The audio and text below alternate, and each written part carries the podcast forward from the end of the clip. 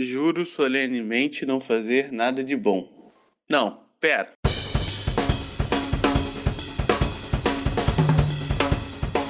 Meu nome é Jefferson Lustosa, mais conhecido no mundo dos games como Baltazar. Não, não, não, não, não, não, não, não. Primo, não me meta nessa. O que, que foi isso, cara?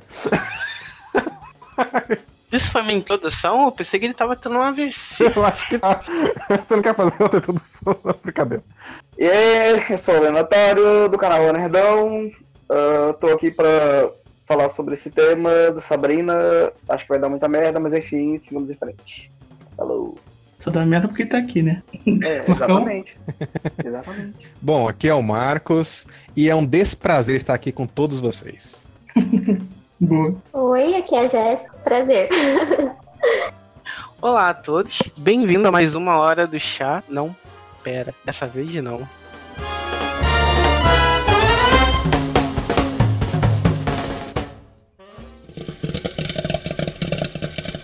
Tríplice Cast.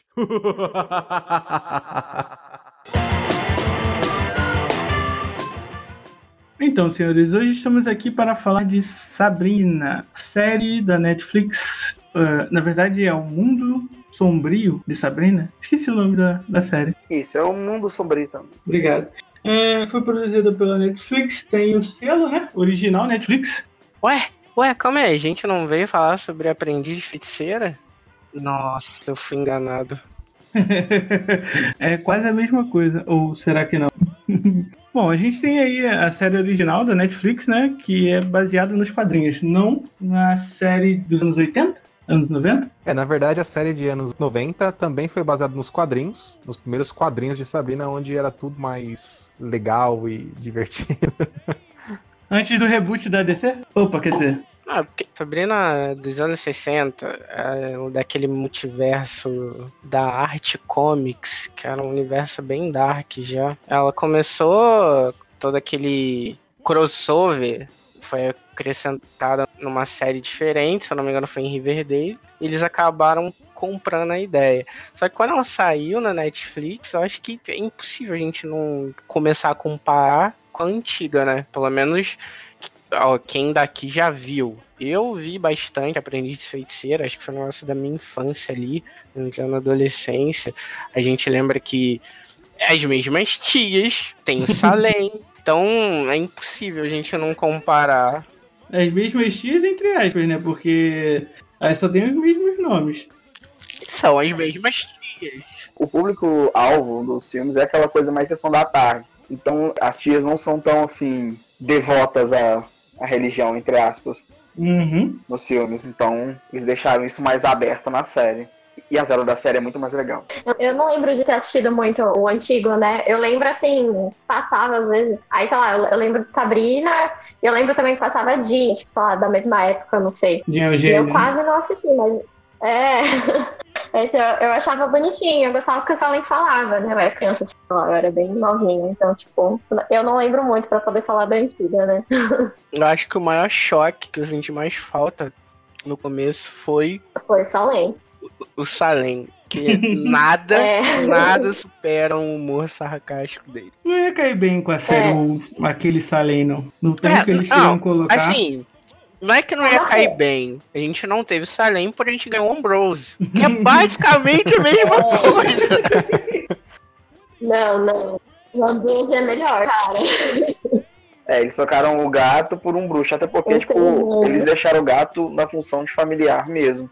De proteger Sabrina, isso eu achei Uhum. muito bacana. O Salem, ele entrou com um mistério também. Porque a gente vê uma cena dele na primeira temporada. Pô. Onde ele vira algo que ninguém sabe ao certo e que até agora não foi explicado. Mas fala que eles são seres que protegem, mas ele não é um ser. Ele é basicamente um Golem. Ele, ele tá. É isso aí, é um. é É, acho que na primeira temporada fala, né, tipo, um pouco dele, sobre, sobre o familiar, familiar e tal. Sim, que os familiares são basicamente Golems que se transformam em. Sim. Que se transformam em animais pra poder ficar com seus, seus bruxos. Uhum. É. Essa primeira temporada eu achei legal, tipo, ela, ela era assim, a Sabrina boazinha e tal, tipo, ela tava toda preocupada com o mundo mortal, ela tava até, até na hora de invocar o familiar, ela tava toda preocupada em, tipo, ah, eu não quero escravizar um bichinho, tipo, vendo lá Uhum. o, o livro lá com os bichinhos, né? Ela quis pedir pra um espírito e quem quisesse vinha, tipo, tá legal. É, Mas eh, quando eu assisti, eu levei um choque também. Eu fiquei esperando o Salem falar e o Salem não falava. Eu falei, acho que foi o, o, o plot twist da primeira temporada, né? Todo mundo esperando. Agora ele vai falar, não, agora ele vai falar, não, agora ele vai falar, É. cadê? Não falou, não falou. Mas eu acho que, tipo assim, se ele falasse, eu acho que meio que ia, sei lá, ia tirar todo o estilo dark da série, sabe? Sim. E tirar toda essa graça sombria. ia perder. é. Que é aquele espantalho falou com a mão dele. Certeza. É. basicamente. Basicamente. Outra, outra coisa que eu achei um pouco diferente foi é, que agora o foco não foi também só a família. Como teve essa, essa distinção é, dela estar dividida entre dois mundos e ficou bem definido. Porque antigamente era mais comédia. Dessa vez não. Dessa vez você tem trabalho com o Harvey, com a Suzy, com a Rosa. E em outro lado você tem a escola ali, que ela vai começar a participar, né? Que é a escola da, da arte das trevas. Hogwarts. Não, pera. Quase, né? E a gente vê que ela tem um, um lado humano, ela sabe que aquelas coisas são diferentes, mas a gente também vê que pra ela toda aquela maldade, aquela coisa sanguinária, é, aquelas falácias que chegam a ser engraçadas, né? Porque eles pegaram a igreja e inverteram. Eles simplesmente botaram ali no espelho todas essas coisas, Deus te abençoe, é, que Lúcifer te amaldiçoe.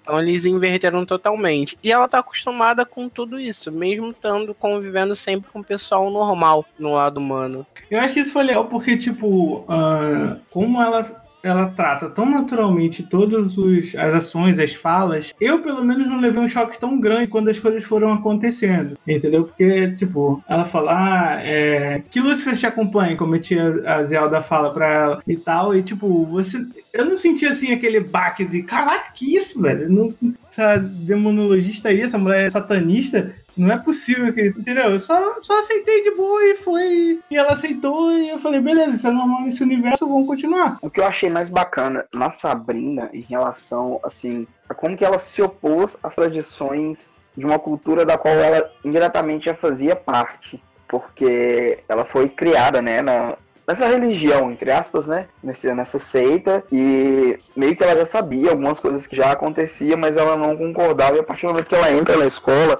ela vê, por exemplo, a- o Festival da Carne, né, onde eles matam alguém para poder celebrar lá o ritual da, da bruxa que se sacrificou para que, é, pra que as outras não morressem de fome. Tipo, Hum. e a Sabrina meio que, como assim, cara? Não, não, tipo, não vai rolar isso, isso não pode acontecer. E à medida que, que ela foi desenvolvendo, ela começou a se opor a essas tradições. Isso eu achei meio bacana, porque assim, quebrou o estereótipo de que a partir do momento que você aceita fazer parte daquilo, mas você não aceita é, a ideia daquilo te impõe. Isso eu acho muito legal na série. Então, é, eu também acho que a primeira temporada ela foi muito importante, porque, querendo ou não, né, a gente vê o lado mais humano da Sabrina, e é graças ao lado mais humano que a gente consegue aí é, introduzir os personagens humanos na série, porque, cara, não faz sentido, tipo, se a Sabrina fosse quem ela é, por exemplo, na segunda temporada, introduzir todos os personagens, os amigos delas, a escola dela, na série. Fora que, querendo ou não, também é uma introdução pra gente dos costumes, como o Leno falou, né, da família dela, porque a gente acha tudo muito estranho, como ela também acha muito estranho, né? Só que ela também tem aquela visão assim que a gente também tem, que algumas coisas são um pouco antigas e não faz mais sentido, sabe, nos nossos tempos atuais, até para as Uhum. religiões que existem mesmo, de fato. E isso se aplicaria a todas as religiões, né? Tipo, não só a Exatamente. seita lá satânica. Tipo, eu acho legal isso, porque a gente consegue trazer pra. Não que não exista gente satanista, né? Acho que existe. Mas você Existe, consegue mas- trazer pra, tipo, várias, reali... várias realidades, né? Várias religiões. Achei legal isso. Sim, a gente pega assim várias religiões e é mais ou menos a construção de caráter dos adolescentes em geral, porque quanto mais conhecimento você tem, mais você questiona. Quanto menos conhecimento você tem, menos você vai questionar. Então, a maioria das pessoas que tem, ah, no caso da Sabrina, ela tem dois lados, né? Ela tem um lado humano e tem um lado bruxo. Então, isso faz ela ter a, a visão de fora daquilo que está acontecendo dentro do, do escopo de, de bruxos dela. Isso faz ela ter uma visão mais ampla e isso é bom em qualquer aspecto, né? Eu percebi ali que ela tem esse jeito diferente, justamente por ela fazer parte dos dois mundos, que faz ela querer viver do jeito que ela acha melhor. E tudo que não alcançar essa forma dela de ver as coisas, ela simplesmente passa por cima. E é sim, na primeira temporada, desde quando ela é apresentada ali ao ritual, que ela tem que assinar o livro, como todo adolescente ele que das trevas tem que assinar e prometer se entregar pro pro Satã, ao ponto que ela vê, calma, isso aqui tá demais, não é isso que eu quero, não é isso que eu, que eu tô de acordo. Aí a gente é apresentado ao o plot principal, né, da, da primeira temporada, que é o primeiro arco, que é basicamente o X1 quanto o capeta. Não, e isso, cara, é muito legal, porque assim, querendo ou não, né, é, é, muito bacana, porque a família dela, basicamente, é muito devota, tirando talvez a, a, tia Hilda, que é um pouco, assim, um pouco mais fora da caixa, mas. Sensata. É, todas as pessoas que conhecem ela, que são bruxos, querem que ela faça, porque tecnicamente é isso. Então, assim, é uma decisão que ela, a princípio, não tomou. Tipo, as pessoas falam, beleza, ela vai ser prometida, ela vai escrever o livro dela lá e ponto, ponto final. É isso que ela tem que fazer, entendeu? Só que ela não fez essa escolha. E é muito legal isso, porque, querendo ou não, acontece muito que a família querer impor uma coisa em cima do filho, ou sei lá, da pessoa que cuida, sabe, do sobrinho que seja, que é aquele famoso você, você tá vivendo o que eu queria viver, sabe?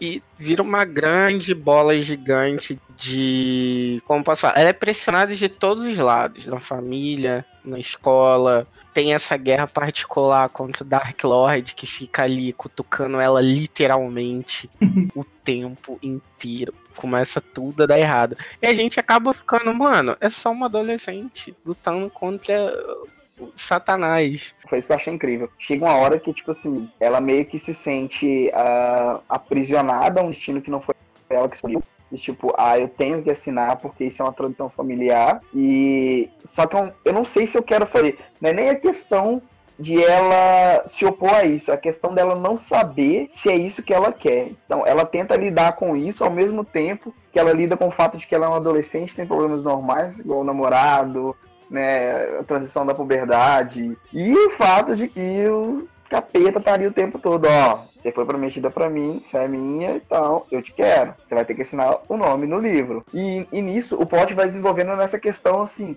de ela não saber lidar com, com as decisões dela. Isso que eu achei bacana. É, isso é legal porque nenhum adolescente sabe lidar direito com, com nada, né? A adolescente acha que sabe o que tá fazendo. Na verdade, obviamente, não sabe, como todo bom adolescente. e ela aceitou, ela aceitou o fato de, de saber isso, que ela não consegue lidar com isso. Sim. Então a questão aqui, adolescente pode não saber do que ele tá, o que ele tá fazendo. Só que ali ninguém sabe. Eles só seguem aquele roteiro que foi feito pelo Dark Lord e tem que obedecer e fim. Então a primeira pessoa que questiona, tipo, a Zelda já faz um show. Como assim você usa questionar uma, uma coisa que tá sendo feita há uma eternidade? Igual então, todo bom religioso, né? Isso aí. Isso aí é igual todo bom religioso. Você usa questionar a palavra de, de, de Lúcifer neste momento? Mas eu adoro a tia Zelda, gente. eu adoro. Ela é maravilhosa. Acho que nessa questão de religioso é o pior, né? Que eu acho que leva o topo de pior personagem, né? Assim, de ser ruim. É o Black Hood, né? O, o Faustus lá. É esse o nome dele. Detesto ele demais, gente. É, mas o, o Fausto é negação total. Nossa, ele é péssimo. Ele, ele é tá péssimo desde o início. Ele é, ele é o personagem pra ser odiado. Então, então ele tá fazendo bem o papel dele. Vamos deixar bem claro isso, né? Porque vamos lá. Ele é a representação do religioso extremista. E a, a série, Sim. ela já te joga isso porque ele é o inverso do pai da Sabrina. Uhum. Que era um cara que tava estudando possibilidades, que queria fazer várias divergências dentro da igreja. Então, eu tenho uma questão aqui sobre Blackwood versus pai de Sabrina que eu não faço ideia do nome, acho que é Adam. Acho que é Adam. Aidan, não sei. Ah, não sei, gente. eu sou péssima com o nome. Bem-vindo ao mundo. Edward Edward Nossa, Spellman. Adam é o marido lá da, da professora lá, nossa, brisão. Eduardo versus Blackwood. Como o, o, o, o Senhor das Trevas deixa o Eduardo ser o sumo sacerdote e depois me bota o Blackwood? Não faz muito sentido, cara. Eu acho, eu acho, não, mas eu acho que faz parte do plano dele, né? Porque o, com o pai da Sabrina, ele tava querendo que. Ele queria ter a filha, né? Tipo. E como ele sabia que ele ia. Não sei, talvez ele soubesse, não sei, posso estar falando merda, como sempre, mas. Talvez ele soubesse que o cara pudesse se apaixonar por uma humana uhum. e tudo mais. Então eu acho que foi meio premeditado. E depois ele já tava pondo o plano dele em prática, então ele precisava de algum cara machista, zoado, que nem o Blackwood. e, e, outra coisa, na, na, real, o Lucifer, ele não se importa muito com essas coisas, não. Assim, isso ficou bem evidente com o decorrer da história. Tá nem aí pra ninguém contando que o que ele pensa, o que ele quer seja realizado, entendeu? A gente aprende na primeira temporada, principalmente nessa batalha ali dele tentando obrigar a Sabrina a assinar, que tudo é uma troca de favores, sabe? Então, uhum se alguém dá o que ele quer, e no caso a gente vai descobrir, acho que no começo da segunda temporada que ele deu muito mais do que as pessoas costumam doar, né, pro Dark Lord, então ele não vai fazer questão da posição que ele tá. É uma pessoa que ele sabia que o que ele mandasse, o que ele exigisse, ele ia conseguir receber. E ele o também não tá nem aí pra caráter de ninguém. o que é meio irônico, o Satanás querer é, que as pessoas sejam fiéis a ele, né? Por quê? Não, não é, porque essa é a premissa, essa é a premissa do, do, do, cristianismo. Tipo, quando, quando Deus expulsa Lúcifer do céu, justamente por isso. Porque, tipo assim, ele vê que os humanos são imperfeitos, que os humanos só adoram Deus porque ele dá coisas em troca. E é justamente isso que ele faz na série, tipo, ó, eu vou te dar isso aqui, tá? Eu vou te dar isso aqui, você vai ter que me adorar, você vai ter que amar a mim acima Exatamente. de todas as coisas. Tanto que ele chama, na série, eles chamam Deus de o falso Deus, justamente por causa disso. Sem falar também da questão, tipo assim, da liberdade e da libertinagem que ele aceita e o falso Deus na série. Nossa, entendeu? Essa questão do ser humano ser livre para fazer o que ele, o que o ser humano quer fazer, que é tipo, destruir sexo, bebida, droga e rock and roll, né? É, eu fico meio chocado que na série, dentro da série, né, é complicado você dizer o que é bem e o que é mal. Isso aí. Porque eles estão vivendo a vida deles, tá todo mundo é, satisfeito com aquilo, por exemplo, lá no ritual, as pessoas se sentem honradas em ser sacrificadas é, por ele, sabe? Para agradar a Lúcifer. Mas ao mesmo tempo, você tem a visão da Sabrina, que faz parte de tudo aquilo, e vê que não é certo. Não, mas isso é um contexto, porque, por exemplo, você pega é, Abraão. Abraão ia sacrificar o próprio filho dele. Tipo assim, Deus pediu que ele sacrificasse o próprio filho dele é, para poder agradar a Deus. E ele, é, Abraão ia fazer mais... de bom grado. Né? Então, assim, é meio que um parênteses aí, tá ligado? Tipo, um parênteses não, é meio que uma linha reta ligando a, as duas concepções, tá? do cristianismo e do satanismo, entendeu? Eu, eu não entendo nada de religião, mas eu, eu vejo dessa forma também, que às vezes eles até tentaram talvez dar uma criticazinha, talvez. Porque eu penso assim, para tudo na vida, nada em excesso é bom. Sim. Acho que tem gente que fica Correto. bitolado. Quando as pessoas elas ficam bitoladas em alguma coisa, nunca é bom, inclusive religião. Eu acho que, tipo, ok, cada um ter sua religião, acreditar em, em, em, Deus ou acreditar no que quiser acreditar. Mas a partir do momento que a pessoa se bitola e, tipo, começa a, a esquecer de si mesma, tipo, que nem isso, ah, é de boa sacrificar, se sacrificar pra, pra lá, um ser maior. Tipo, até que ponto, sabe? A pessoa ela tem que ter equilíbrio, né? Eu acho que eles apontaram um pouco isso, né? Desse fanatismo religioso. Eu acho que esse é o ponto. Tipo, é... na verdade, eu acho que a igreja da noite, né? Ela foi exatamente baseada na, na questão das igrejas extremas também. É. Que as pessoas vendem carro, casa e tudo mais. Uhum, tipo... Compre seu lugarzinho no céu. é, exatamente. Só que o que acontece? A igreja da noite, como é uma igreja central única, tipo, tão forte como, sei lá, o catolicismo, ela, é, ela tem raízes mais profundas. Então, assim, as tradições elas foram mantidas por muito tempo sem, tipo, nenhuma mudança, né? Uhum. Basicamente. Sempre de forma muito extrema. É. é até porque também eles não tiveram Messias para isso, né? Tipo, pra poder meio que dar uma sacudida, né? O Messias deles é a Sabrina, É a Sabrina, mas assim, a Sabrina, no caso, tipo assim, o Messias dele viria pra quê? Pra, tipo assim, pra meio que cumprir a promessa, diferente assim, do Messias Jesus, por exemplo. Quando Jesus Cristo veio, ele meio que, tipo assim, deu uma mudada, deu um pouco de, de mudada nas antigas tradições. Naquela questão de, tipo assim, do extremismo e tal. Então, tipo assim, Jesus meio que, que abrandou o coração do cristão, né? Tinha aquela, muito aquela visão reta. Tá precisando de Então, outro, tá assim, precisando dos dois Jesus agora, que tá brabo. Só que a gente tem uma divergência aí, porque é, nós fomos programados desde o começo para viver pelo livre-arbítrio.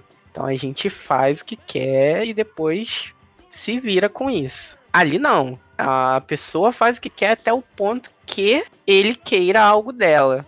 Então, Eu acho legal esse negócio do livre-arbítrio na série, de você comentar isso, porque na verdade, é, a todo momento, pelo menos eu tive essa impressão, na primeira temporada, ah, é beleza, você pode tudo. E na verdade, não. Na verdade, não existe livre-arbítrio na série. Na verdade, É. não existe um. Até esse negócio de Messias. Eu acho que, cara, eles não precisam do Messias porque Satã aparece toda hora pra eles. Tipo, ó, tô aqui, tô de boa, vamos conversar aqui. E sei lá, não, não conheço muita gente vivendo Deus toda hora, coisa assim, né? Mas esse negócio de religião é complicado. Na série, eles meio que exploram a visão contrária do cristianismo, né? Eles pegam e dão um ipom nele e jogam ele do outro lado. O PR falou que Sim. Cara, eu não vi em momento nenhum livre-arbítrio no, nos episódios. Eles são rigidamente controlados, a cada segundo estão sendo controlados e vigiados. Se você fizer alguma coisa, é capaz do Baphomet vir cafungar no teu clote que você tá fazendo aí, irmão. Não é assim, não. Que é, que é o que acontece com a Lilith. Quando ele vê o que, que a Lilith tá fazendo, ele chega e dá uma intimada na Lilith. Fala, ô, o que, que é? O que, que é isso aí?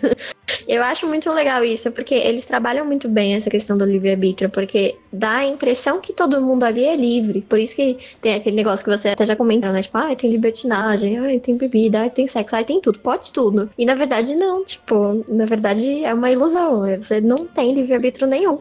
É, e, no, e no caso deles, eles fazem tudo isso pela questão de vontade do Senhor das Trevas. Tipo, Sim. tipo, pra, pra ele é bom isso, né? Sei lá. exatamente. Ali na série, a gente vê o núcleo principal. É como se o universo inteiro estivesse rodando ali. Por isso que a gente também tem essa visão de que, nossa, toda hora tem alguém interferindo na vida deles. É, tá todo mundo perto da Sabrina. E como o, o interesse ali do, do Dark Lord nela, qualquer pessoa que esteja próxima a ela é, vai ser simplesmente uma ferramenta para ele usar para convencer ela a assinar o livro. É, por aí. Uhum.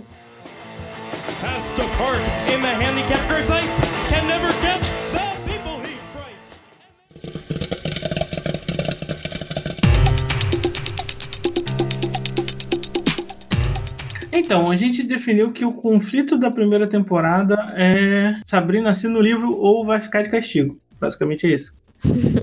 Porém, a- acho que algo que a gente, a gente não falou muito aqui, que eu achei bem interessante, é que a gente falou sobre o, lado, aquele bruxo dela, mas falando do lado humano um pouco, a gente é apresentado ao namoradinho dela, as duas melhores amigas, só que, cara, eles mostram pra gente um núcleo humano. Só que de repente a gente vê É humano, tem certeza? que o namorado é descendente. O cara é descendente de caçador de bruxa. Uma amiga é descendente de médium. Ela pode ver fantasmas e interagir com eles. A outra é uma vidente, consegue prever coisas. Então, será que é realmente um núcleo humano e um núcleo bruxo? Parece que é tudo sobrenatural na série. Ah, é. Tá tudo ali junto e misturado, né? Eu acho que dos, dos personagens aí humanos que a gente tem que dizer é que todo mundo odeia o Harvey, e não sei porque ela não largou ele antes. Não dá pra entender como é ser trouxa assim, namorando um cara tão chato, sem graça. E eu acho legal chamar a atenção pra Suzy, porque a Suzy tem uma transformação muito interessante. Tipo, é legal eles estarem colocando na série, né? Gente, eu achei que eu não curtia muito o Harvey, mas vocês são de parabéns. Gente, eu detesto ele. Vocês precisavam me ver assistindo a primeira temporada. Eu tava assistindo e mandando mensagem pra minha amiga falando: Meu, como que ela namora esse cara? Ele é feio, ele é sem graça, ele não é inteligente. Aí aparece lá o Nick. Aí o Nick é inteligente, muito mais bonito. muito mais O bem a melhor pessoa. e- bruxo da academia. o melhor bruxo da academia. Ele chega assim pra né, dar um tapa na nossa cara. A gente fica, mina, por que, que você não. Por que você ainda não tá namorando com esse moço? Muito mais legal do que esse cara aí sem graça. Não, eu não consigo entender. Vocês querem, vocês querem chegar muito lá. E vamos lá, vocês querem falar do Nick. Porque o Nick ele aparece bem na parte final, que ele vai ganhando uma apresentação maior, né? Que é na parte ele quando ela começa a cair nas ciladas da Miss. Esqueci o nome dela. A Lilith. É que no. Que é a Lilith. Que Madame Vai- é, que vai basicamente levando ela para as desventuras que ela precisa fazer para chegar num patamar maior. Que vira a Messias, da qual vocês tinham citado antes. Uhum. Então ela assina o livro para salvar ali Greendale, que tá passando por um perigo de bruxas antepassadas que vão acabar com a cidade. E assina. Só que nesse ponto, que eu acho que é um marco muito grande da série, que é quando tudo muda. Porque ali, quando ela assina, ela coloca os dois pés no núcleo bruxo. E por mais que ela sempre, desde ali, consiga interagir bem entre os dois, nunca mais vai ser a mesma coisa. E eu acho legal, eu não sei, isso talvez a gente já esteja entrando um pouco na segunda temporada. Eu acho legal ela, tipo, entrar no mundo bruxo. Eu acho legal como ela começa a se aceitar bruxa. Porque mostra muito, assim, ela sendo forte, né? Eu gosto disso, eu acho legal ela é, aceitando, né, os poderes. Pô, eu, eu sou forte mesmo. Sim, sim. É, Assim, eu quero fazer um parênteses aqui. No começo, eu acho legal. Eu, eu preciso dizer, não sei se as pessoas, não sei se vocês concordam, se as pessoas vão me odiar, mas eu terminei a, a última temporada com raiva da Sabrina. eu, eu, eu fui ficando clube. com raiva dela, porque, né, não, sei lá. No começo da segunda temporada tem as fiulas demonstrando como ela agora controla a magia livremente, abusa Uhum. dela livremente. Não, Sim. prima, não, prima, não, prima. É, e vem ao lado que eu falei da Sabrina, porque no fundo ela é muito mesquinha. Ela quer as coisas do jeito é. que ela quer. Isso vai sendo refletido cada vez mais na série. No começo é bem mascarado, que ela tá confusa entre esses dois lados, mas quando ela assina o livro, é como o vampirismo e algumas outras séries, tudo é amplificado. Então, tudo que ela era começa a, a transparecer de um jeito melhor. Aí vem o Nick, que antes era, ó, o Nick, bonita, o cara, o bruxinho mais carente. Agora não. Agora É, ele passa a ser um foco real. Ela já não tá mais com Harvey, pra alegria de todos aqui. aham. É que, querendo ou não, a vida que ela tinha, meio que parte humana, pesava muito para as coisas de bruxa dela, basicamente, né? Ela tinha essa bússola meio moral, vamos dizer assim, que, ah, não posso Uhum. fazer isso por cara aquilo e não sei o que das quantas. Esse tipo de coisa não se faz. É tipo aquele negócio assim, ah, não posso fazer isso porque as pessoas É vão achar mal de mim, O que os sabe? outros Eu não vão posso, dizer? Sei lá, vestir esse tipo de roupa. Aham. É, exatamente. E quando ela assina o livro, que ela consegue, tipo, vamos dizer assim, se livrar um pouco dessas questões morais humanas, por mais que ela mantenha ainda a índole dela, assim, das coisas que é certo e que é errada, né? A série. Não a série, a magia mimou ela, né? Porque Sim, ela, sim. ela não virou uma, uma bruxa completa, ela virou uma bruxa totalmente acima da média. Ela Até começou. ela não é só uma É, bruxa. ela né? começou. Calma. Ela começou a fazer coisas que bruxas não fariam normalmente. Ela ressuscitou pessoas, ela acabou com anjos, ela curou maldições como se fossem brincadeira. O que eu achei muito interessante, que lembra realmente o, o inverso ali de, de um Sim. Messias, quando ela curou o problema da Royce, que estava cega. Ela simplesmente fez uma magia na Sim, Curei, exatamente, cara. e pediu pra. E e falou pra ela: lava, lava aqui o seu rosto com essa água, que tá tudo certo. E ela simplesmente limpou uma maldição de tipo sei lá, séculos. Gerações. Uhum. E nessa época eu ainda tava achando legal, porque, pô, ai, nossa, ela ajudou a amiga e tal. É, mas eu fico com raiva da Sabrina porque o Baltazar, eu acho que disse, ele falou, ah, ela é mesquinha. Meu, ela é muito mesquinha. Meu, muito mesquinha. E dá raiva dela no decorrer da série, porque você vê ela. Quer dizer, eu pelo menos, né? Eu vejo ela fazendo coisas que eu penso, meu, você não tem que fazer isso, você tá errado. Isso aí você tá sendo muito egoísta. Tipo, meu. eu, eu fico nervosa assistindo as coisas, gente. O lado adolescente dela aflorou de uma tal maneira Mas que. é justamente isso. O adolescente, ele, ele tende a ser assim, a, a pensar, tipo, ah, o mundo é meu, eu posso fazer o que eu quiser. Isso, No caso dela, literalmente, né? Só que ela pode. exatamente. Você sendo um bruxo que consegue, tipo, ressuscitar pessoas, é, tipo, derrotar anjos, curar maldição, isso pra ela, tipo assim, cara, isso ficou ali no ápice. Tipo, ah, eu realmente sou, sou a dona do mundo, agora eu vou fazer o que eu quiser. E, tipo, Ela ficou com o cara que ela queria, ela ajudou os amigos com os problemas deles. Ah, Por mais que teve aquele, aquela coisa chocante que quando ela tentou ressuscitar o irmão do Harvey e ela criou uma bagunça inteira. Que eu acho que aquilo ali foi a primeira vez que a gente conseguiu entender que ela vai até onde ela, ela precisar para realizar as vontades dela. Alguém sempre vai apresentar para ela que aquilo vai custar. Alguém, entre aspas, gigantes, né? Alguém Ambrose, né? Alguém diga-se Ambrose. É, Coitado Ambrose, cara. sempre, sempre vai ter alguém falando. Se você fizer isso, você vai ter que pagar um preço. É, Full Metal ensinou a gente a lei Eu da, ia falar da isso. troca equivalente. E ela ignora, porque ela acha que pode tudo, sempre. Ela acha que nada, há- nada tem consequência. Tudo Gente, eu quero ver ela se brecha. ferrar na próxima. E, e isso foi uma referência da HQ também, porque assim, na- tem uma HQ dela que ela salva um cachorro, né? Traz o cachorro de volta à vida lá tal. Mas acho que mais foi foi questão de piedade. Mas ela não podia, ela sabia que não podia fazer esse tipo de coisa. E aí o cachorro vira zumbi, infecta o cara e a cidade inteira, tipo, vira zumbi. Não, Não chegamos nesse não- ponto porque tinha que ter mais mas.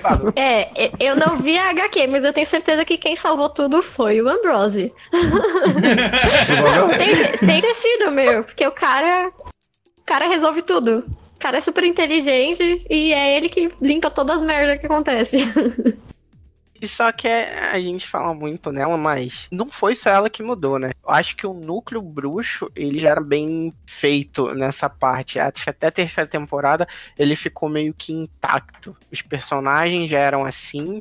é, eles continuaram do jeito que eram na primeira, só que o mundo humano girou bastante. A gente viu que o Harvey, que é o preferido de vocês, é, já tava namorando com a Ross, que teve, eu acho que, uma temporada bem abaixo da, da primeira. Ela era uma personagem bem presente ali com a Sabrina e virou a namorada Na verdade, do Harvey, que não sabe se tá com ele por dó ou se ele Na gosta verdade, dela. o núcleo amigo da é- Sabrina foi retirado e trocado pelo núcleo família da Sabrina, né? Na segunda temporada. A gente troca ali para de explorar muito dos amigos que a gente viu na primeira temporada, eles sendo explorados, evoluídos, e já foram trabalhados. A gente não precisa mais deles, eles estão ali só como coadjuvantes dos coadjuvantes. excluindo a Suzy, que foi brutalmente Sim. trabalhada nessa temporada, com aquela transição dela se descobrindo, é,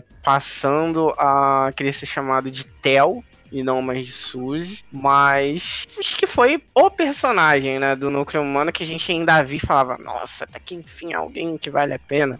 Alguém tá fazendo alguma coisa? Porque os outros dois, ah, os, os outros dois simplesmente se afundaram. Eu penso assim em partes. Eu acho que a Rosalinda, ela é legal. Ela tem aquele tino dela, é bacana. Tem coisas que são legais. Tanto que agora na terceira temporada até que, tipo, só tentaram Uhum. fazer alusão um pouco, né? Mas eu concordo. Harvey pra mim é fundo do poço. E o Theo, eu achei muito legal o que eles fizeram. Então, tipo, é- é muito legal ver essa mudança. Eu gostei das cenas também, tipo aquela cena que ele vai. Ah, eu, eu não lembro assim direitinho, né? Porque faz tempo que eu vi, né? Mas aquela cena que ele entra lá no. no negócio lá com os, os jogadores. Vocês lembram? Uhum, Ah, Luciano. sim, no vestiário. É muito, é muito legal legal. Tipo, eu, eu gosto deles terem mostrado isso, sabe? E que ele conseguiu impor o respeito Sim. ali que ele merecia, é, tendo coragem, né? Uhum. Ele enfrentou eles e conseguiu ganhar o lugar que ele, que ele queria. Sim, isso é muito legal. É legal ver também que todo mundo, apesar ali do começo ter sido difícil, né? Você vê que depois todo mundo na escola aceitou ele como Theo. E isso, gente, é muito legal, porque não, não tem muito personagem Sim. assim, né, ainda. E, tipo, é importante Algum ter. tem, a gente vai desenvolvendo eles. Uhum. E na primeira temporada também já tinha o mito do Ambrose, né? Que O que eu achei bacana no Theo foi o seguinte, a aceitação familiar, cara. Foi o que eu mais achei legal. Tipo assim, o pai dele, o sim. pai dele ter aceitado a transição. Sim. de boa. Eu Sim. fiquei mais surpreso com isso do que com a aceitação da escola, porque, tipo assim, a galera que faz bullying com trans e tal, isso já é coisa esperada. Agora, tipo assim, a aceitação na família, principalmente do pai, isso é, É. muito difícil. Então, assim, Uhum. os roteiristas souberam lidar com isso muito bem. A gente tá vendo isso bastante nas séries atuais, realmente, né? No Sex Education mesmo teve isso. A gente falou no último podcast que o pai do Eric aceita ele, assim. É difícil pra ele aceitar. Mas ele vai lá, ele aceita, ele quer ver o filho dele feliz. E eu acho que isso deveria ser o mais importante pra todo mundo, cara. A pessoa que a gente gosta está feliz. Ah, é Se verdade. ele está feliz, não importa o que, Sim. que ele quer ser, importa que ele esteja feliz. Muito legal. Eu não assisti ainda Muito Sex bom. Education. Recomendo. ainda vou ver, vou ouvir. Obrigada. Falando em coisa feliz, O que, que tem um coisa feliz. O que É. não dessa vez, mas uma coisa que me deixou muito feliz e emocionado, eu digo na série, foi quando eles fizeram aquela. Com a Sabrina já tava melhor ali com o Nick, né? Eles já estão basicamente virando um casal. Eles foram fazer a peça da Lilith e Lúcifer. Olha, aquilo ali foi sensacional, porque normalmente seria um Romeu e Julieta, mas ali era Lilith e Lúcifer. Ali a gente tem, não é só em relação aos Estados Unidos, em relação ao mundo bruxo também. A academia bruxa também é o inverso de uma academia normal, da mesma forma que a religião segue esse inverso do cristianismo. Só que ali, tanto que você teria um- uma peça normal de conto de fadas ou de Shakespeare, ali eles têm da Lilith Lúcifer.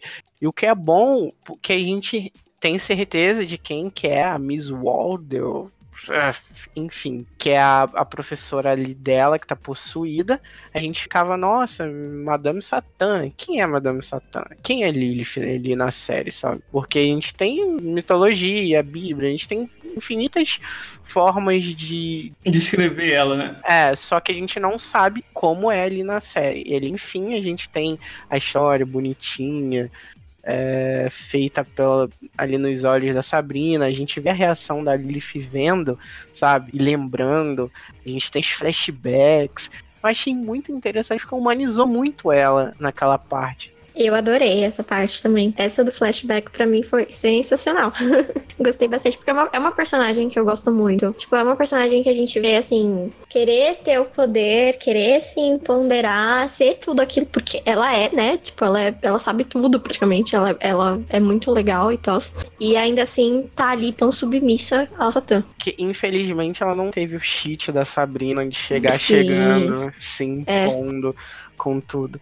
E é bem chocante, porque a partir dali a gente vê o que ela passou, as ambições dela Uhum. e que ela não conseguiu. E agora, além dela ter que se contentar com esse lugar ali é, jogado de lado, ela começa a ver Sabrina, que é uma Messias, e que passa a todo mundo saber que existe uma profecia com ela e que é ela quem Lúcifer deseja que reine ao lado dela. Então é, é bem chocante, sabe? A gente tem uma personagem humanizada, quer torcer pra ela, só que ela é basicamente uma inimiga da personagem principal. A gente nunca sabe se ela tá realmente ajudando a Sabrina ou tá se ajudando. Ou os dois ao mesmo tempo.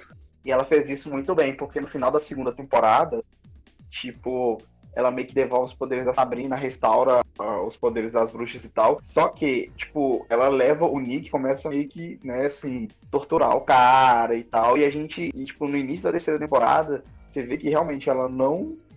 Ela não é amiga da Sabrina. Só tinha rolado um jogo de interesses ali. E ela, tipo assim, se ela precisasse, ela ia matar ela. Eu tenho uns pontos aí que é importante, que é o seguinte, é, a questão da Lilith também é muito de ciúmes, cara. Porque assim, Sim. desde o começo, vamos dizer assim, da humanidade, ela tá do lado de Lúcifer, né? Porque tecnicamente Lilith foi a primeira mulher e tal. E o que acontece? Cara, ela nunca foi reconhecida por Lúcifer, sabe? Tipo, no princípio, tudo foi prometido pra ela, e de repente, uma garota que acabou de aparecer no cenário, que nem gosta de Lúcifer, que nem serve a Lúcifer direito, sabe? Tem o reconhecimento que ela lutou a eternidade inteira pra conseguir conquistar. É essa palavra, ciúmes. E a questão que eu vi no Nicolas, tipo assim, é claro que o Nicolas ele acabou sofrendo pagando pato lá e tudo mais, como você falou. Mas eu acho que ela nem fez isso pela questão da Sabrina, mas sim pela questão do Sim. Lúcifer que estava dentro e também olhando pra ela, Exatamente. entendeu? Dentro do vaso lá que era o corpo do, do Nicolas. Uma coisa que foi interessante é que sempre que ela tava interagindo diretamente com a Sabrina, por mais raiva que ela tivesse, como você falou, ciúmes, é, não fosse uma situação agradável para ela, muitas vezes ela deixou de seguir a própria influência dela para ficar do lado da Sabrina, pelo lado como posso falar? Existe uma palavra para isso que as mulheres usam que é assim, empática com mulheres. Ela preferiu ficar do lado da Sabrina como uma mulher do que seguir o próprio lado dela de querer dar a volta por cima e trair a Sabrina. Isso foi muito interessante, foi um dos fatores que ajudou, é, levando aqui diretamente ao final da segunda temporada, que foi quando o Nick é, foi desmascarado pelo Lúcifer, que ele tava ali com a Sabrina por um pedido do, do Lúcifer para enganar ela, só que ele acabou se apaixonando. E a gente fica, ah, mano, se apaixonou, ó, nossa, sessão da tarde. O cara faz uma aposta e no final se apaixona. Só que ele mostrou, né? Mas a Sabrina da primeira temporada é apaixonante, sim, pelo amor de Deus, né? Vamos. Durante todas as temporadas, ela é, to- ela destoa do resto. Não, na, na terceira temporada, tipo assim, ela meio que ficou meio antipática. Super! Ó, vamos, vamos lá. Ela tava no céu. Ela se descobriu ali no céu. Ela basicamente pensou que ia conseguir tudo que ela queria. E de repente ela vê que o namorado dela podia estar com ela ali só enganando. E de repente ele vai e se sacrifica por ela, virando uma jaula humana pro pai dela. Ela perde o namorado, ela fica é, sozinha ali e é bem chocante pra uma personagem assim. Ela dali até o final da terceira temporada, ela tá passando pelo mar de emoções que não é fácil de você aceitar. Então ela já não vai ficar. Eu não sei se ela tá assim, óbvio, é um mar de emoções, mas eu não sei se ela tá tão assim. Porque logo no final da segunda temporada, quando tudo isso acontece, ela já fala: Meu, eu vou resgatar meu namorado do inferno. Tipo, foda-se, eu posso. Aí a gente cai naquele negócio, ela é egoísta. Ela não tá nem aí pras consequências. E esse negócio que você falou da, da Lilith ficar do lado da Sabrina e tudo mais, isso na série inteira eu acho muito legal. Porque, assim, ao meu ver, é uma série, não sei, feminista. Porque, assim, mostra muito o lado machista. Esse negócio ali do grupo com os meninos, que inclusive o o Ambrose, eu fiquei super chateada quando aconteceu, mas tudo bem, a gente chama ele mesmo assim. Aquele grupo é é super machista e tudo mais. Satã é machista. Então é muito legal quando eles, eles inserem essas personagens femininas. A Lilith estando lá e sendo poderosíssima do jeito que ela é, é muito legal. A construção dela de querer poder e tudo mais. Inclusive tem um pouco de ciúmes da Sabrina, que eu acho normal, porque, pô, ela tá lá há mó tempo querendo as coisas e, tipo, ah, beleza, vou ter aqui minha filha, vou dar tudo pra ela, foda-se você. tipo, eu acho muito legal é, esse núcleo feminino das séries. As meninas, a maior parte das bruxas são bruxas. As tias, a Sabrina ser forte desse jeito. E a Lilith entra também como uma personagem feminina, eu acho que é pra isso, que é pra bater de frente com, Sim. com o Satã. Tanto que nesse final de temporada que ela vai, ela toma o poder e tudo mais, e a gente vê depois o, o Covil rezando pra Lilith, meu, eu achei sensacional. Eu falei, gente, elas estão rezando pra Lilith. Uhul! eu achei muito legal. Eu acho que tem isso também, né? A série ela, ela puxa bastante esse lado de mulheres no poder, né?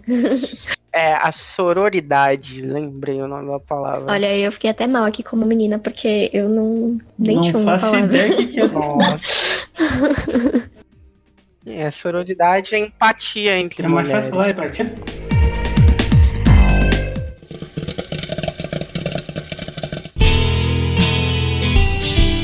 Que eu achei bacana também foi o começo da terceira temporada. Tipo, onde, tipo assim, a Sabrina toma a decisão de novo de caguei, vou tirar meu namorado de lá de qualquer jeito. E, tipo, não importa tipo, o que aconteça no percurso, tanto que, tipo, rola lá no começo da terceira temporada, onde eles entram Não, prima, não, Nick. prima, não, prima. E, e, tipo, e eles quase. qua- Alguns, alguns deles quase morrem por causa disso. Então, assim, ela vai, faz o que ela quer, sem ligar para as consequências. E, tipo, e o legal, o, o desenvolvimento disso, como que ela começa a lidar com isso, toda essa questão da compaixão pelo, pelo Nick, eu achei bacana. Só que eu achei ela antipática no momento em que ela decide, assim. Tipo, ah, velho, você sofreu pra caramba, a gente sabe disso, a humanidade tem uma dívida com você. Só que você não pode sair agir dessa maneira, não agir igual um babaca, não. Porra, o cara ficou lá, tipo, pra ele pareceu foi anos sendo torturado ali, tanto ah, psicologicamente Uhum. quanto fisicamente, né? Foi abusado. E a menina, a menina chega uma dessa pro cara. Cara, eu Ele falei assim, foi velho, babaca acabou. sim, não tem desculpa. Ele Não, foi cara, babaca e eu foi. amei a cena que a Prudence fala pra ela: Ah, você vai deixar o Nick te tratar assim, não sei o quê. E aí chega lá na escada, ela dá uma nele e ela dá com classe. E isso todo mundo tinha que aprender. Não, sabe por quê? Porque a série ela tentou mostrar uma coisa ali que, tipo assim, que pouca gente viu, que é a questão de uma pessoa que foi abusada durante muito tempo, de todas as formas, e como que essa pessoa reage a isso. Reage ao abuso, ah, existia um, um lado considerável ali de aceitação do Nick até quase no finalzinho da temporada. A Sabrina tancou Uhum. tudo que ele fez. Uhum. Ela entendeu, ela tentou ver o lado dele até o ponto que passou de ser um problema dele e passou a ser algo que ele queria ser. Depois, depois que ele quase se matou, que ele teve aquela overdose lá, que ele foi cuidado, que eles tiraram a essência do Lúcifer do corpo dele, o Nick era uma pessoa que podia decidir dali pra frente quem ele queria ser e o que ele devia fazer. E a partir dali, ele decidiu ser imaturo, ele decidiu jogar tudo pra cima dela, como a Uhum. Prudence deixa em evidência que, assim, pra mim, até ali ele tava sendo babaca. Só que quando teve o diálogo da Prudence, cara, você se choca porque realmente, até ali, cara, ele nem Uhum. agradeceu. Ok, o cara salvou o mundo, mas a Sabrina também colocou o dela na reta por ele. Sim, e fora que tem aquela fala, né? Aquele negócio. Pô, você se sacrificou porque você quis. Ninguém, nunca, em momento nenhum, chegou e falou: Meu Deus, tem que ser você, Nick. Não, ele fez isso porque ele quis, ele fez isso porque ele supostamente amava a Sabrina. E às vezes amava mesmo. Eu acho que. E isso é legal na série também, que eu acho bacana. Tipo, pô, o Nick amou a Sabrina, amou a Sabrina. Sabrina amou o Nick, amou o Nick. A Sabrina amou o Uhum. Harvey também, amou o Harvey. O Harvey ama a, a Rosalinda lá, ama também. Ele Não. ama a Sabrina, ama. Ah, eu acho que existem vários tipos de amor e que são amores diferentes. É, Tipo, o Nick fez isso porque ele quis, ele, não foi obrigado a isso. Tipo, aí depois ele começa a, a ser babaca. É isso. Ele, é, foi o que o, foi o que falou, tipo, meu. Ele podia ter escolhido, ele podia ter escolhido ser muito babaca, ser pouco babaca ou não ser babaca. Ele fez a escolha dele. Na minha opinião, tem algumas questões. Primeiramente, eu quero falar da Sabrina. Que, cara, você não chama nem o seu pior inimigo pra pisar no inferno com você, ainda mais quando é humano, cara. Não, vamos levar Porque a ela- galera inteira. A Vamos, caraca, velho, é muita loucura. Isso foi um dos pontos que é aquela questão, tipo, cara, ela poderia ter se portado com os amigos e falado, não, gente, gente, eu vou pro inferno sozinha, mas ela Sim. puxou os amigos dela porque ela queria salvar, porque aquele negócio dela de, ah, eu posso, eu quero e, e eu vou fazer. É. Ok, tudo bem. Mas a começo- Tudo questão. eu quero, tudo eu posso e tudo eu consigo. O começo Exatamente. da primeira temporada foi um hashtag sextou partiu do inferno. Mas a questão do Nicholas, eu entendo o ponto do Carlos, que é um ponto assim, realmente, uma pessoa que sofre abuso de qualquer tipo de forma, ela passa por traumas que pode perdurar por anos ou a vida inteira. Porém, exatamente, mas assim. a gente tem uma questão que é muito importante, que é a questão de um relacionamento. Tipo assim, o Nicholas estava com um relacionamento com a Sabrina antes de tudo ter acontecido, e depois que foi salvo, ela queria retomar. É claro que o tempo foi diferente pros dois, ele tava, tipo, muito tempo Sozinho? sozinho e Quem, tudo se mais. estiver sozinho, tava bem, Marco. A partir do momento que a Sabrina se abriu pra ele, inclusive ela durante cada episódio, por várias vezes ela falava: Nick, está tudo certo? Você quer falar alguma coisa pra mim? E o cara não se abria, o que assim é um reflexo muito tenso da questão até da nossa realidade, que é a questão onde o cara é machista, o cara é homem, o cara tem que estar 100% bem, todo momento bem, não tá acontecendo nenhum problema comigo, o cara não se abre. Porque se ele tivesse se abrido com ela no momento que ele tava mal, provavelmente ele não teria sido tão babaca. O problema é que o cara foi caindo cada vez mais no poço, caindo cada vez mais na bebida, no álcool e outras Foi coisas. acumulando. E chegou um momento que quando o cara estourou, ele soltou na pessoa mais próxima, que era a pessoa que amava ele, entendeu? Por mais que ele tava sendo ali também aquela questão do corpo dele, que tinha Lucifer no corpo dele ainda, e o cara tava, tipo... É, na verdade, o que Lucifer tava fazendo era só meio que de- fazendo o que ele queria falar ser mais fácil, tipo como fosse um álcool pra ele, tá ligado?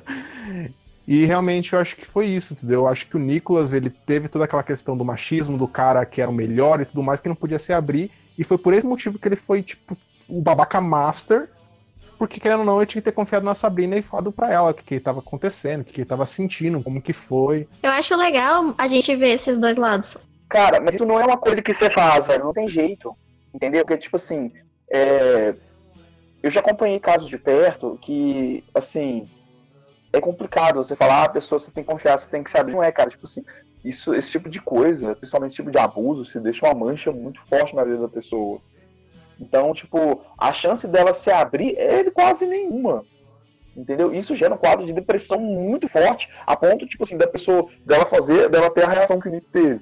Ele usava as drogas para poder é, se isolar das pessoas, para fazer as pessoas se isolarem dele. Então, tipo assim, isso era um mecanismo de defesa dele, pra, tipo, ó, eu tô bem, não chega perto de mim, eu não quero falar sobre isso. Tanto que ele não falava, porque às vezes falar o assunto traz imagens, traz lembranças à tona. Pelo que deu a entender, é o que ele não queria, entendeu? Isso, tipo assim, eu achei que foi muito, é, muito bem abordado. Ele que vá a merda agora. Eu sou, eu sou da seguinte filosofia, Leno. Você só pode ajudar as pessoas que querem ser ajudadas. Não importa o que você faça. A Sabrina tentou, do início ao fim, tentar ajudar ele. Ele não quis. Uma hora cansa, cara. Não dá. Ele foi babaca. Foi Eu babaca. Então ele fica pra lá, cara. E até porque a gente. O plot principal da temporada não é Nick. A, a Sabrina tava lidando com 50 milhões de coisas ao mesmo tempo. E não é Nick que, que tem que puxar o, o assunto e foco principal da vida dela. Por mais que ela tenha se esforçado pra isso. Sim. Eu acho legal a gente ter essas duas análises. Tipo, pô, o cara foi abusado, o cara tá ali no momento difícil e tudo mais. Mas é bem o que o Baltazar falou. Tipo, a gente só pode ajudar pessoas que querem ser ajudadas. E, e é isso. É, em, todos os casos, a pessoa que tá sofrendo abuso, ela precisa ter um momento em que ela vai. Preciso de ajuda. Eu preciso me abrir. E, meu, e é, é por isso que eu falo que é muito legal os dois lados, porque a gente vê o lado do Nick, que tá, tá sofreu um abuso, sofreu, tá ali. Eu não acho que ele tá se drogando lá ou, ou indo lá com os demônios porque ele quer fingir que tá bem e tudo mais. Eu acho que não, eu acho que tá nítido nele que ele não tá bem. Ele tá fazendo isso porque Uhum. ele não tá bem, ele é nítido nele em todo momento em que ele não tá bem, ele tem um problema. E a gente tem que ver o lado da Sabrina, que é alguém que tá acompanhando. E tá a todo momento. Foi muito que ele falou: Meu, você tá bem? Ela tentou muito, muito, muito, muito. E é legal você ter os dois lados, porque você não pode também se afundar junto com essa pessoa. Se ela tivesse continuado com ele, tentando ter um relacionamento que, tipo, já não era mais um relacionamento, o que, que ia acontecer com ela? Ela ia afundar, tipo, ia acabar, sabe? E tem que ter, sim, esses momentos em que você. que você também se coloca em primeiro lugar. Porque pra tudo na vida e em todas as pessoas, você tem que ser o seu primeiro lugar. É aquele negócio de amor próprio, sabe? Tipo, meu, ela não pode ficar com o Nick se ele tá sendo um babaca. Independente dele ter sofrido abuso ou não. Ela não pode amar alguém se ela não se ama. Isso também é uma. Exatamente. O Nick, ele não virou babaca atravessando a linha, atravessando a rua.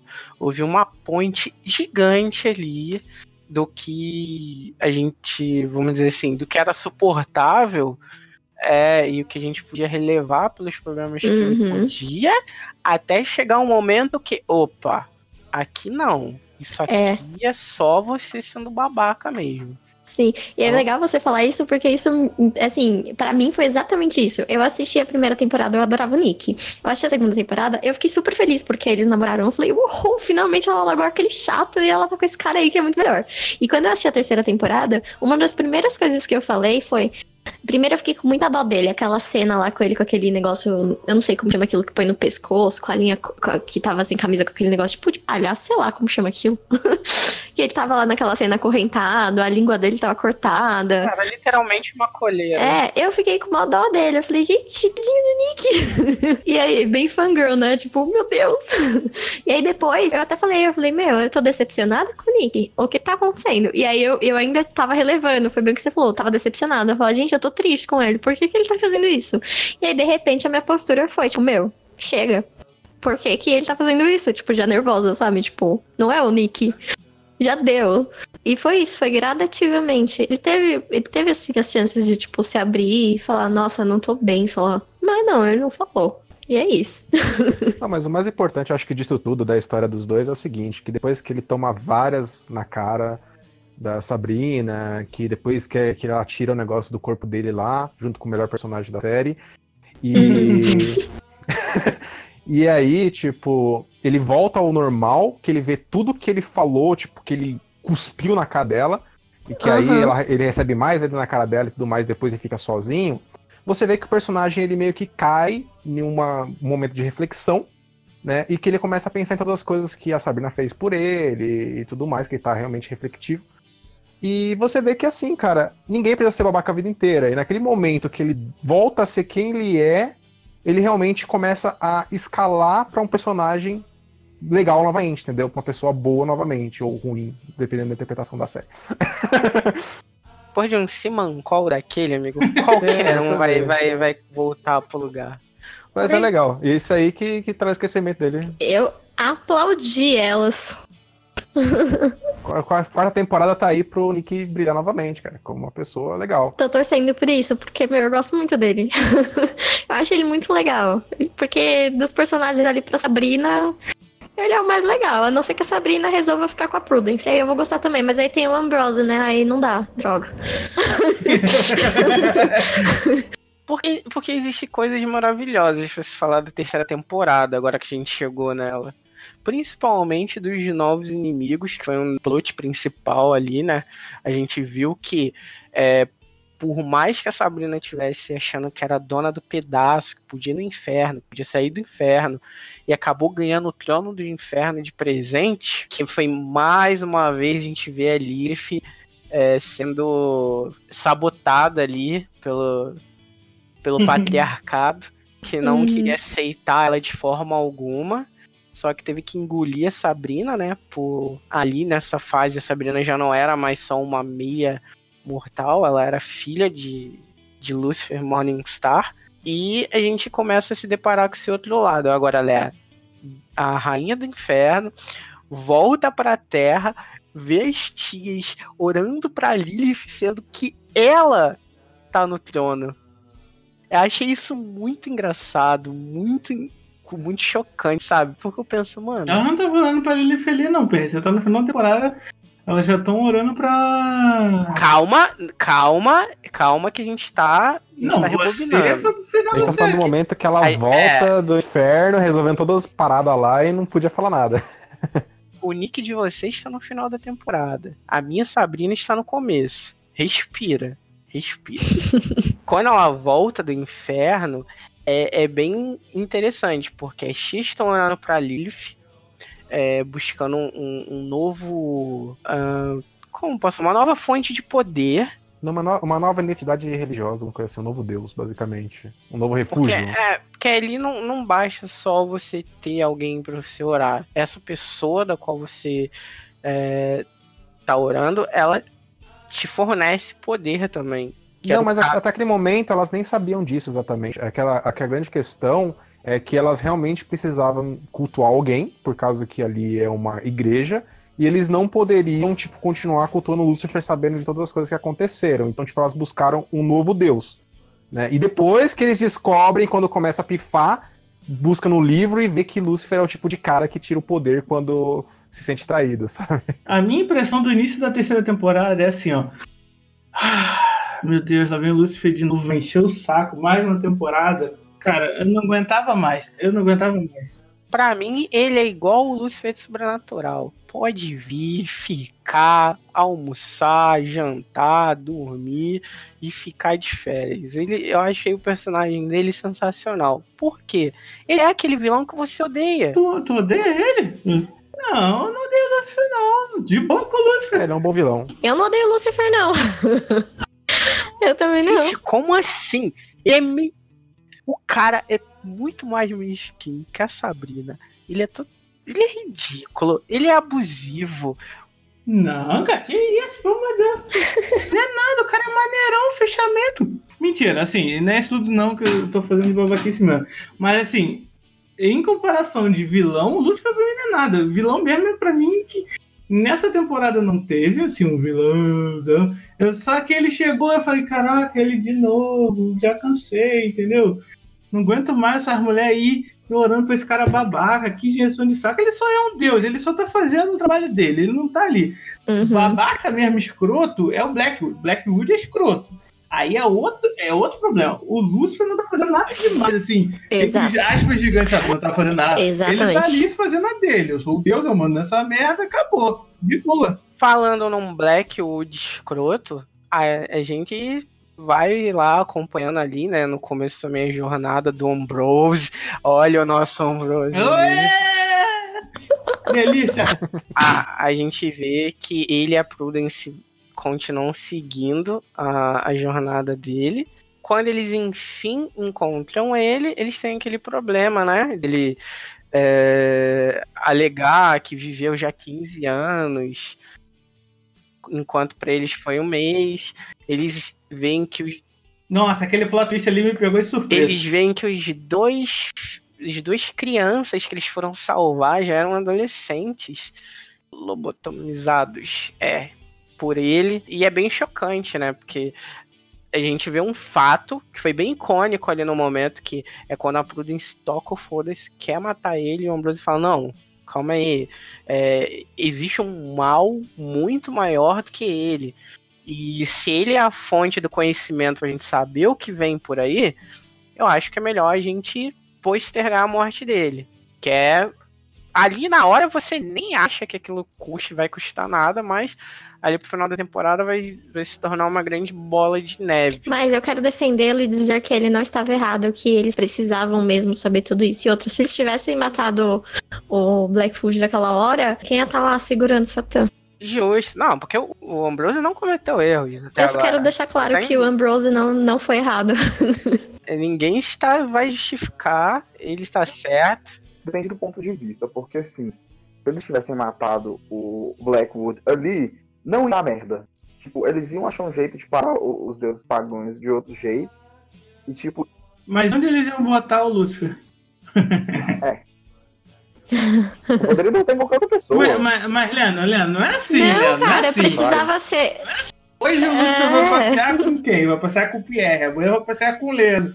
Depois com o Mano. Não é assim, Vou cara. te falar, quando eles trazem ele de volta, no exato momento que a Sabrina e a Zelda estão procurando um novo recipiente Uhum. pro Lucifer, né, pra tirar um do Nick, cara, é sensacional a interação deles dois. Do tipo, você vai tentar me ligar? Não, tudo bem, eu, eu te aceito aí no meu corpo. Vai, vai fundo. vontade. E e foi, eu achei muito legal esse, esse- essa ideia da série mostrar um local separado onde as duas almas interagem, Sabe o que que foi sabe? Com É quando um filho da puta encontra outro filho da puta. Fala assim, ei, ei, beleza, beleza, ei, que boa, cara. Ninguém fica nada com ninguém, eles ficam ali na moral. Caralho, velho. Não aguento, não. Então, a- até ali parecia tudo indo bem. É, quando a gente descobre que elas não têm mais aquele poder, né? Que ele nega o poder a elas e dali já basicamente você sabe que não tem volta. É, a gente vê vários outros métodos delas tentando recuperar.